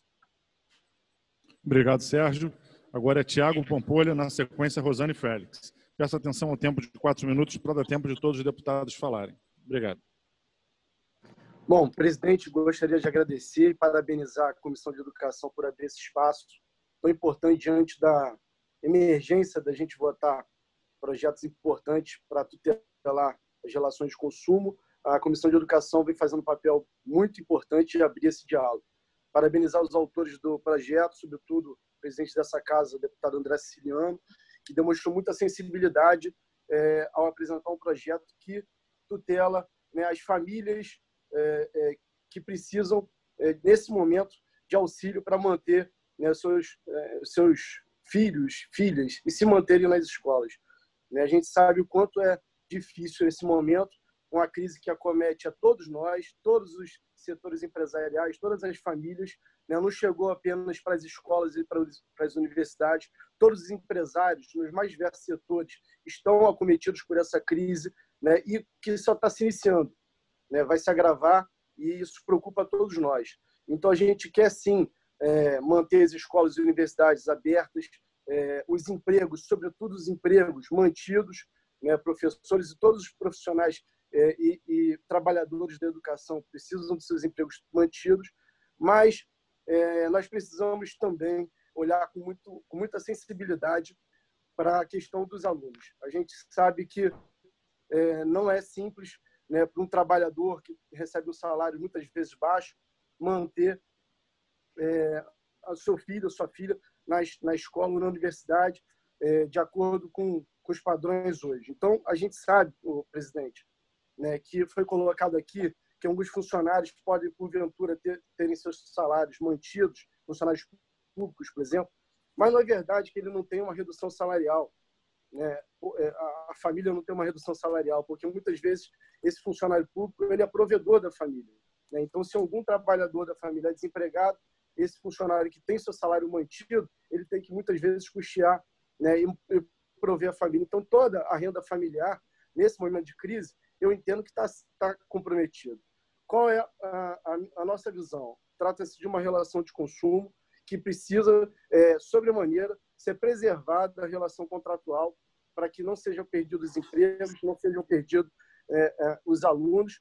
Né? E para que seja feito isso, nós precisamos cumprir é, os princípios da boa-fé objetiva, né, da solidariedade, é, onde as escolas e é, as universidades precisam abrir o canal de diálogo. Por isso que é, muito bem falou aqui a deputada Zeidan, e na minha linha, e outros deputados também colocaram, né, a mesa de negociação é o caminho. A gente não, não a gente sabe que o desconto linear pode matar é, algumas escolas pequenas, algumas universidades pequenas, mas é preciso ser feito alguma coisa. As famílias não têm condição de sustentar né, os seus filhos na escola e, com certeza, a inadimplência vai chegar. Pode não chegar esse mês, mas no próximo vai chegar. Então, a gente precisa, sim, pensar no um desconto. Né? Se não for os 30%, 20%, 10%, algo precisa ser feito. E a Assembleia é um lugar ideal para que esse debate se construa. Né? Então, aqui eu vou apresentar algumas emendas, né, no sentido de ser obrigatório a revisão contratual por parte né, das escolas e das universidades, né, e o percentual deve ser né, analisado caso concreto. Cada relação de contrato precisa ser visto com cuidado, com atenção, é, olhando de forma sensível as duas partes. Mas não podemos abrir mão de que a revisão contratual precisa ser feita obrigatoriamente. Não se trata de piedade, não se trata de bom senso é, apenas. Se trata de uma obrigação constitucional é, para que seja mantido o princípio da boa-fé nesse momento, que seja preservado o contratual, que sem dúvida nenhuma vai dar tranquilidade para a manutenção é, do, do, ano escolar dos alunos e dos empregos dos profissionais. Obrigado. Obrigado, deputado Tiago Pampolha. Agora com a palavra, deputada Rosane Félix. Na seguida, o deputado Carlos Caiado.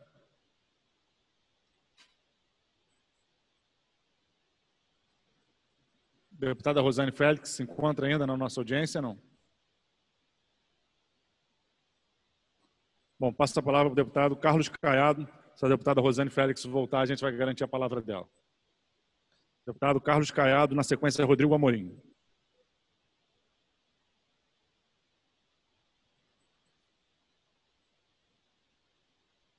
Deputado Carlos Caiado, se encontra online?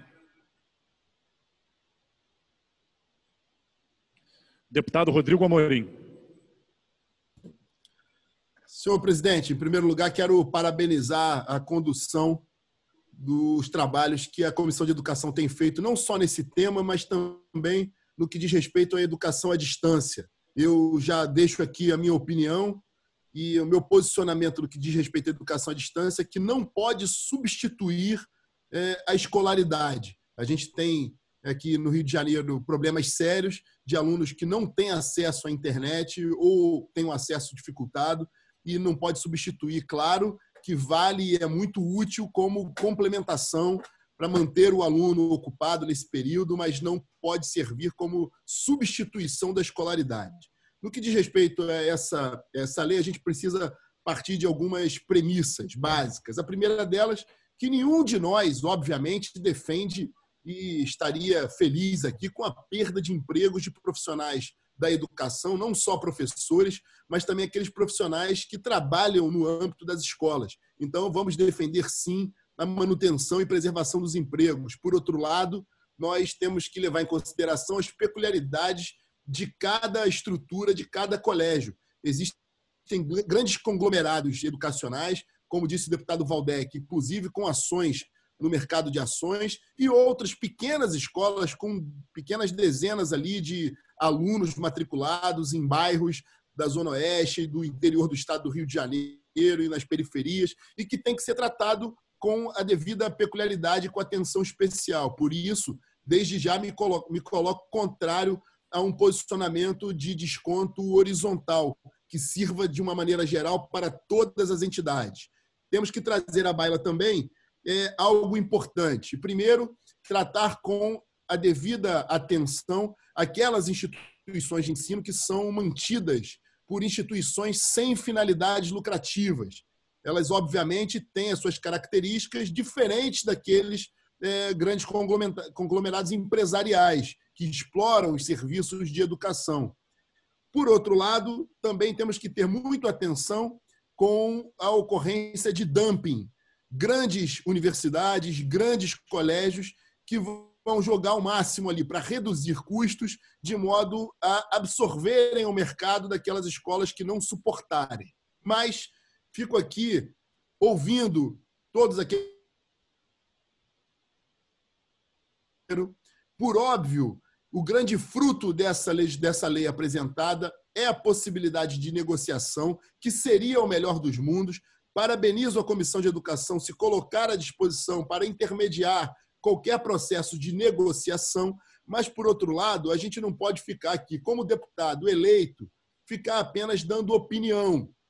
Na realidade, nós faremos com que essa lei aconteça e tudo que for disposto nessa lei partirá do legislativo. Então, não nos cabe apenas emitir opinião, ao meu ver, me perdoe, senhor presidente, mas, ao meu ver, muito deputado em cima do muro, falando para todas as plateias. Eu me posiciono ao lado dos pais. Não há uma relação um direta de hipossuficiência, mas, na verdade, muitos colégios pequenos estão hipossuficientes quanto os pais de alunos, mas eu me coloco ao lado dos pais. É necessário que a Assembleia Legislativa apresente uma proposta eficiente de desconto das mensalidades nesse período da pandemia, porque as famílias estão com seus rendimentos reduzidos, e eu proponho que a gente apresente aqui uma obrigação, por exemplo, das escolas apresentarem em 48 horas, por exemplo, uma mesa de negociação, abrindo as planilhas, chamando os pais aos debates, porque eu não posso admitir colégios que apresentaram 1, 2, 3%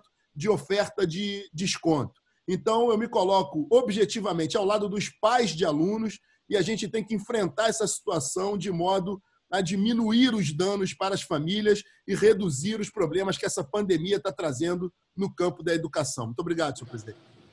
Obrigado, deputado Rodrigo Amorim. Quatro minutos exatos. Agora com a palavra, deputado Alexandre Freitas e, na sequência, deputado Carlos Mink. Com a palavra, deputado Alexandre Freitas, quatro minutos. Obrigado, senhor presidente. Boa tarde a todos. Aliás, boa tarde. É, boa tarde a todos e a todas. É, como o tempo é muito curto, eu vou direto ao assunto. Eu vi aqui que tem inúmeras vontades e pretensões das mais variadas.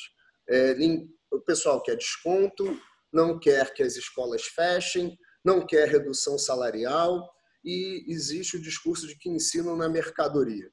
É, esse discurso eu acho muito lindo, muito, é, muito tópico até, porque a gente tem o mundo real e a matemática financeira. A gente não pode ignorar a realidade nas nossas pretensões. É, o ensino privado, ele não é mercadoria, mas é prestação de serviço. Ele precisa ser remunerado para que cubra-se os custos da operação, remunere também aquele que é o empresário, porque ninguém constrói uma escola de graça, até mesmo as instituições filantrópicas remuneram muito bem seus profissionais. Então a gente precisa parar desse discurso populista e começar a endereçar a realidade. É, eu peço desculpas ao, ao, deputado que entende que o, o, debate sobre a inconstitucionalidade ele se encerrou. Não se encerrou. É, o STF tem, sim, decisões que tratam do, da taxatividade de descontos. Isso é inconstitucional. Cabe a cada ente privado negociar com seus particulares. Não é possível o taxamento de desconto se, esse, se a proposição for é, nesse sentido, ela fatalmente será declarada inconstitucional. Mas eu gostaria de parabenizar o autor do projeto, o presidente André Siciliano, porque graças ao projeto dele, a, o parlamento consegue é, chamar para si aquela função de mediador, que eu acho extremamente importante é, dos representantes do povo, ou seja, nós, deputados, é, podemos mediar esse tipo de, de debate e trazer um pouco de ra razoabilidade. A aluna que acha que que a lei não resguarda seu direito, ela está extremamente equivocada.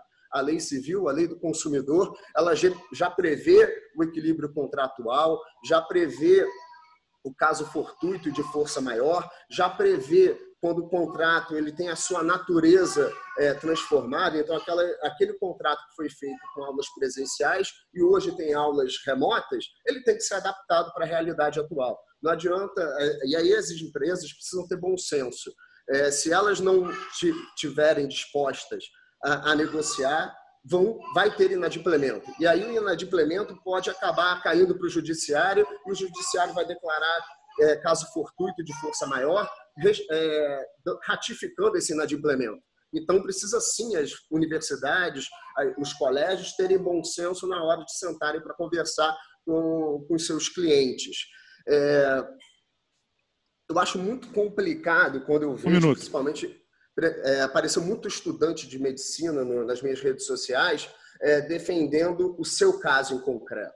É, o parlamento, ele não, não, no papel dele, não é tratar de casos subjetivos específicos as leis são gerais, elas atingem uma, a, mais, é, a mais variado, o mais variado espectro dentro da nossa sociedade. E a gente precisa ter esse cuidado. É por isso que regimes é, coletivistas, centralizadores não tendem a funcionar, porque eles ignoram as particularidades da sociedade.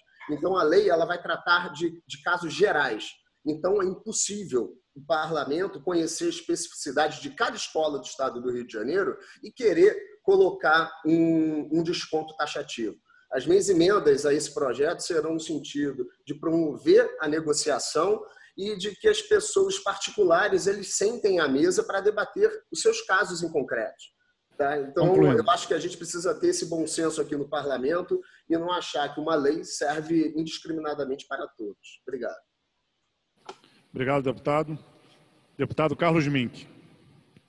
Boa tarde, presidente Serafini, colegas, deputados e deputadas que estão participando, representantes dos professores, dos alunos, eh, das escolas e universidades.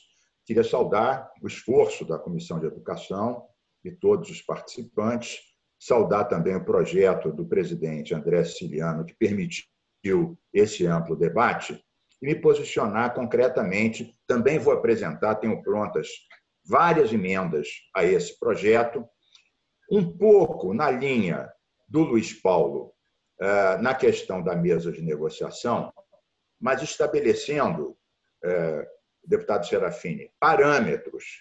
Inclusive, eu acho que cabe a nós outros tipos de lei que é, deem vantagens, descontos, facilidades às escolas e universidades que não demitam, que não diminuam os salários dos professores e funcionários e que deem os descontos. Eu chamo a atenção, Serafine, de uma lei antiga, você não era deputado na época, tem mais de 20 anos, é a lei número 2654 de 96, tem 24 anos transparência nas planilhas das escolas e universidades. Já obrigava a transparência nas planilhas. Determina a transparência na elaboração das planilhas de curso de escolas e universidades, livre acesso das comunidades a elas, liberdade de organização sindical e estudantil, respeito ao piso salarial dos professores, planos de carreira para os docentes e participação desses estudantes na elaboração do projeto pedagógico. Eu acho que a gente deve partir de princípios que já se consolidaram nessa audiência. Primeiro lugar, não demissão. Segundo lugar, não fechamento das escolas. Terceiro lugar, transparência das planilhas, que é uma lei antiga, já obriga isso, então cumpra-se dessa lei, para saber qual é que é a base mínima que a gente já vai partir para o desconto. Eu acho que sim, tem que haver casos diferenciados. E todos eles sujeitos também a manutenção dos empregos e dos salários de professores e funcionários. Eu tenho tido um diálogo direto com o Simpro, né, com outros docentes, com estudantes também é, de DCEs, de escolas e familiares, e também, claro, dos donos das escolas, que eu acho legítimo. Né? O governo está com um pacotão aí para as empresas não falirem. A gente tem que ter um pacote também para as escolas eh, funcionarem, não quebrarem e eh, manterem os seus professores e funcionários. Eu acho que a gente deve partir. A lei deve dizer: tem que ter negociação, tem que ter transparência de planilha, que já está até em outra lei. E aí a gente já parte de um patamar mínimo de desconto, que é o desconto da redução. Você tem menos, um minuto. menos água, vou concluir.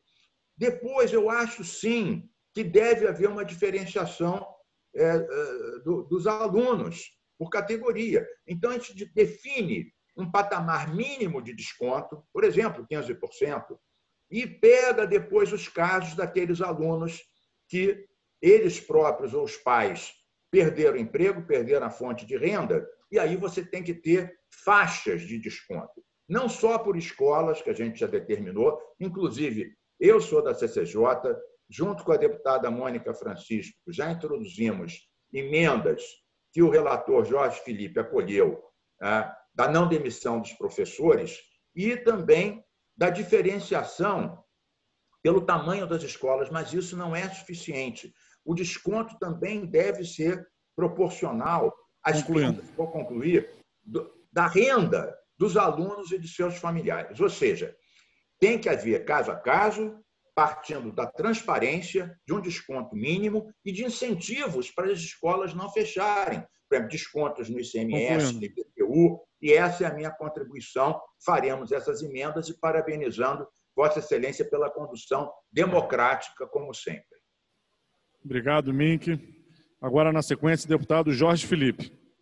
Presidente, boa tarde. Boa tarde na a sequência, todos. Dani Monteiro.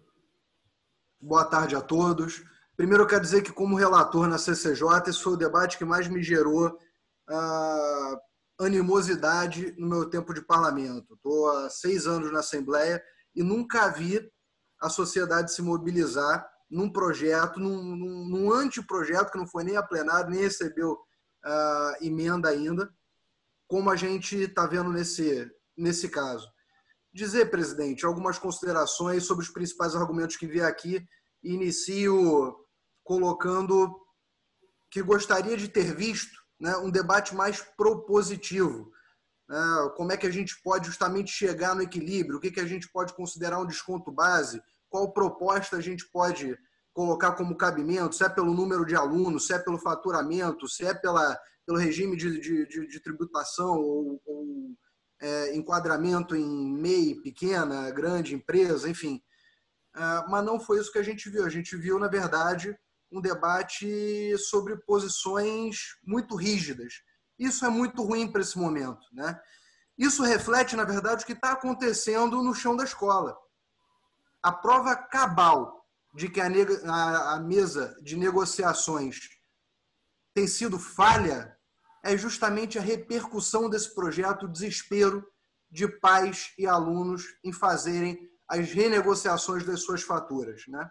Negociação individual é colocar o pai para se indispor, para brigar com aquele que cuida do seu filho.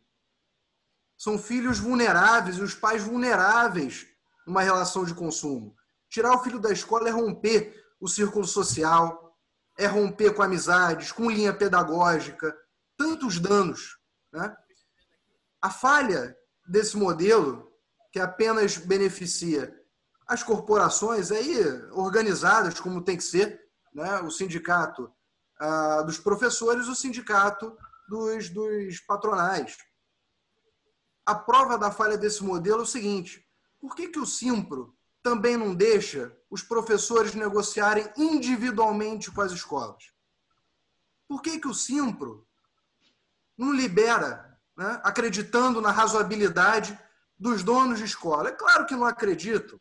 E por que, que não deixam negociar?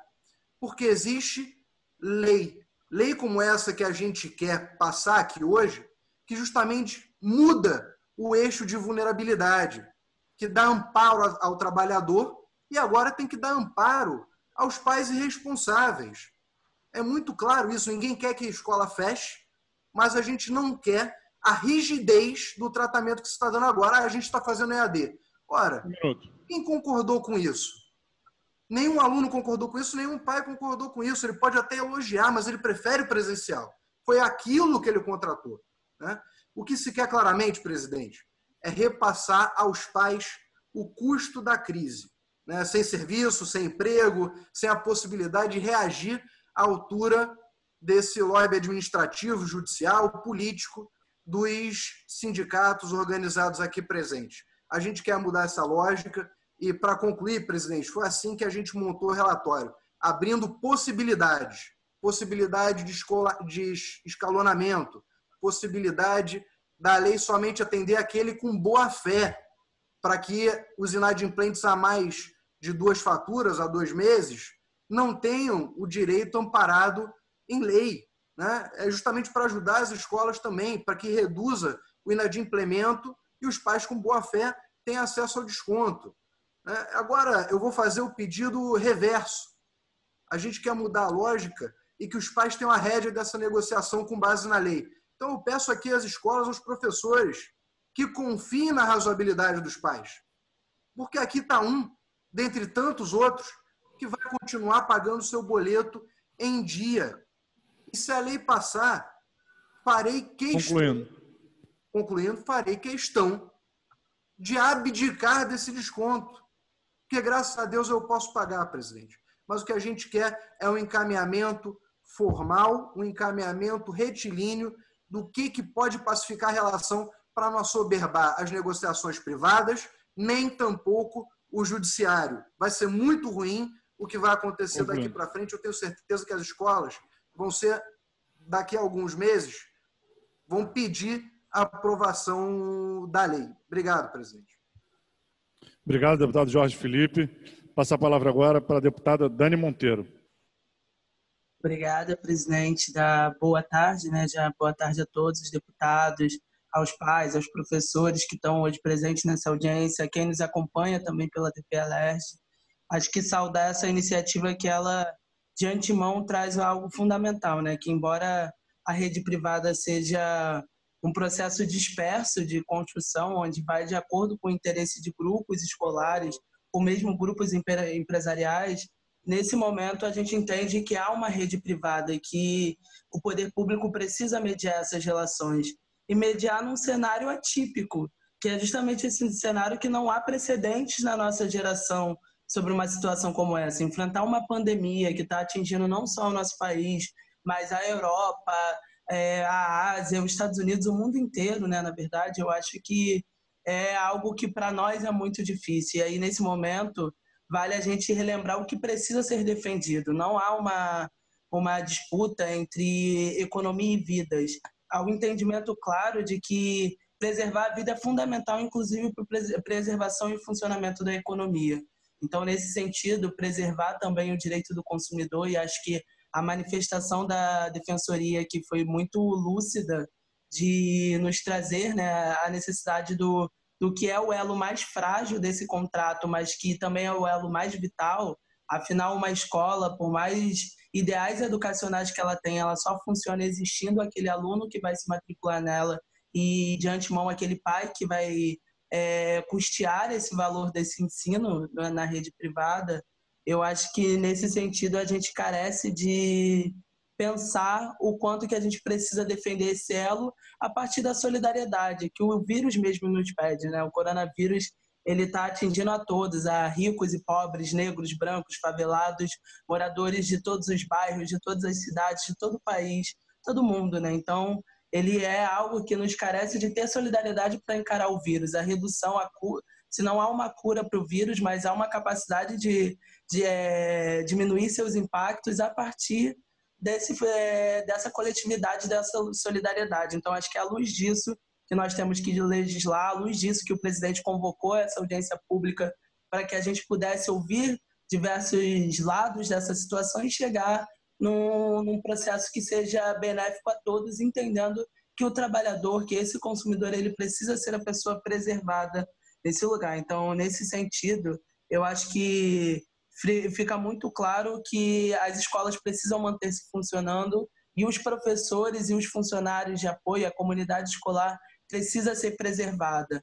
E entre diminuir salários de quem já vive com salário que equilibra ali as contas do mês. Isso serve tanto para o professor que trabalha na rede privada quanto para o pai que está pagando essa mensalidade. A gente sabe que se há que se há um cenário onde a economia ela vai se reduzir em âmbito internacional e isso já é a previsão de vários economistas, ainda que seja muito difícil a gente mensurar os impactos do coronavírus, a gente precisa entender que vai haver um empobrecimento e uma redução e essa redução ela tem que começar prioritariamente pelo lucro. Então, é preciso, é preciso pensar como vai reduzir o, o consumo nesses tempos de coronavírus, mas a redução do lucro ela é fundamental. Mas há de se pesar as nuances. Eu acho que essa audiência serviu para a gente entender as nuances e diferenciações entre grandes conglomerados de educação, entre grandes empresas e pequenas comunidades escolares, até mesmo cooperativas escolares. Todas elas exercitam no âmbito privado, dessa rede privada, mas elas existem também num âmbito diferente ali como o próprio mercado infelizmente nos pressupõe. Então nesse Concluindo. sentido eu acho que é importante é, que a gente melhore, aperfeiçoe o projeto nesse sentido. O parecer da CCJ já é muito bom e para concluir a gente vai seguir é, elaborando a partir desse parecer e emendar no sentido de diferenciações de pequenas e grandes escolas. E aí também deixar, como muitos deputados deixaram o meu mandato, Dani Monteiro, aberto também para receber essas informações, receber essas denúncias, esses pontos de vista. É preciso sim a gente elaborar uma lei que atenda a todos, Concluindo. mas continuar observando caso a caso, porque a experiência da rede privada é muito diversa. Obrigado, deputada Dani. Agora, deputado Alexandre Quinoploc, quatro minutos.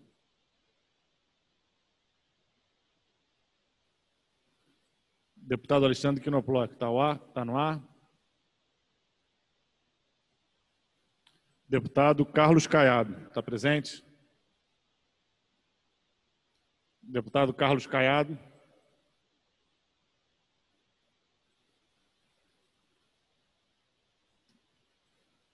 Deputado Alexandre Quinoploc, deputado Carlos Caiado, algum dos dois se encontra online? Bom, com a dificuldade de participação dos deputados Carlos Caiado e Alexandre Quinoploc, a gente chega ao final das inscrições dos deputados. E, evidentemente, a gente não tinha pretensão de que essa audiência pública é, nos permitisse sair daqui é, com uma única visão. A gente sabia que a audiência pública ia abrir um mosaico de posições, ia nos trazer novas questões e ia nos permitir avançar com o processo legislativo a partir do aprofundamento do debate, que não necessariamente significa a construção de uma posição única. Mas eu tenho certeza que ao longo desse debate, os diferentes deputados, com as diferentes posições, conseguiram amadurecer a importância e a necessidade do parlamento se inserir nesse debate. É notório, por parte dos representantes de diferentes instituições de ensino, especialmente dos responsáveis e familiares, a dificuldade em se sentir contemplado com os processos de negociação até aqui em curso. E esse processo legislativo já propiciou um debate sobre isso. E eu não tenho dúvida que já vai se refletir nas instituições de ensino que possam estar abrindo melhores canais de diálogo. Além disso, o poder legislativo se consolida como canal também de estabelecer pontes de diálogos entre trabalhadores, entre estudantes e familiares e entre as instituições de ensino, seja da educação básica, seja de ensino superior.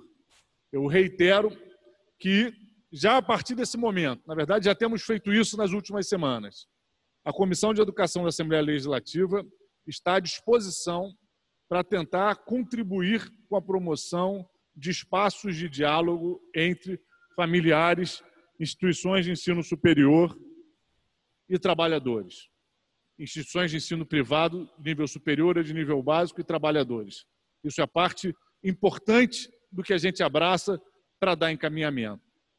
E a gente agora vai partir para um processo de afunilamento desse debate. Vários deputados aqui e várias falas já nortearam intervenções no sentido de que alguns elementos têm que ser levados em consideração. As especificidades, é amplo o mosaico de instituições privadas de ensino, é amplo o mosaico de situações que essas instituições estão vivenciando. Isso tudo tem que ser levado em conta, tem que ser levado em conta no processo legislativo. Assim como o processo legislativo também terá que necessariamente incorporar algum tipo de disciplinamento da composição dessas mesas de negociação como mecanismo de garantir que elas de fato se efetivem, uma vez que é voz repetida entre representantes de estudantes e familiares as dificuldades do estabelecimento dessas mesas de negociação. Temos aqui a clareza de que vivenciamos uma situação atípica. A interrupção dos contratos se dá através de razões de força maior, mas a solução para esses impasses não vai se dar nem responsabilizando exclusivamente as instituições de ensino e nem obrigando famílias e estudantes a se submeterem às saídas construídas pelas instituições de ensino sem um processo de diálogo, sem um processo de escuta e sem um processo de pactuação. Acho que as palavras diálogo, e repactuação são palavras importantes de nos guiarem num momento de excepcionalidade como o que estamos vivenciando. Não sairá da Assembleia Legislativa nenhuma proposta estapafúrdia. Não sairá da Assembleia Legislativa nenhuma proposta de imposição, porque já estamos promovendo o diálogo, a escuta e o aperfeiçoamento das medidas. Concluo parabenizando os autores dessa lei que já propiciaram a abertura e o aprofundamento desse debate. E concluo também conclamando mais uma vez todas as partes envolvidas para que a gente abra o diálogo e que o aprofundamento do processo de negociação nos permita a todos e todas enfrentar essa crise com o menor desequilíbrio possível. Vamos dialogar com atores de outras esferas de poder, tanto dos poderes municipais quanto do poder federal, para que contribuam com a saída, com a construção de medidas que nos ajudem a construir uma saída de equilíbrio também para o setor educacional, como vem sendo tomadas em outros setores. Isso faz parte da nossa agenda e também estamos abertos a ouvir contribuições dos diferentes atores para que a gente contribua com a mobilização de parlamentares de outras esferas, de representantes do poder público de outras esferas. Agradeço a participação de todas e todos. Vamos dar continuidades e desdobramento ao que foi debatido aqui, não só acolhendo as emendas dos deputados e buscando fazer um parecer pela Comissão de Educação que seja capaz de sintetizar ao máximo possível o conjunto dos debates, mas também atendendo às especificidades de cada grupo, de cada segmento, de cada unidade educacional que demande o nosso auxílio para solucionar conflitos e ajudar a consolidar é, uma repactuação justa dos termos da educação privada no âmbito do Estado do Rio de Janeiro. Agradeço a presença de todas e todos e está encerrada a nossa audiência pública. Parabéns a todas e todos que puderam participar e que estão contribuindo com esse debate. Assim, a gente vai conseguir construir termos mais justos nas relações no Estado do Rio de Janeiro. Obrigado a todas e todos.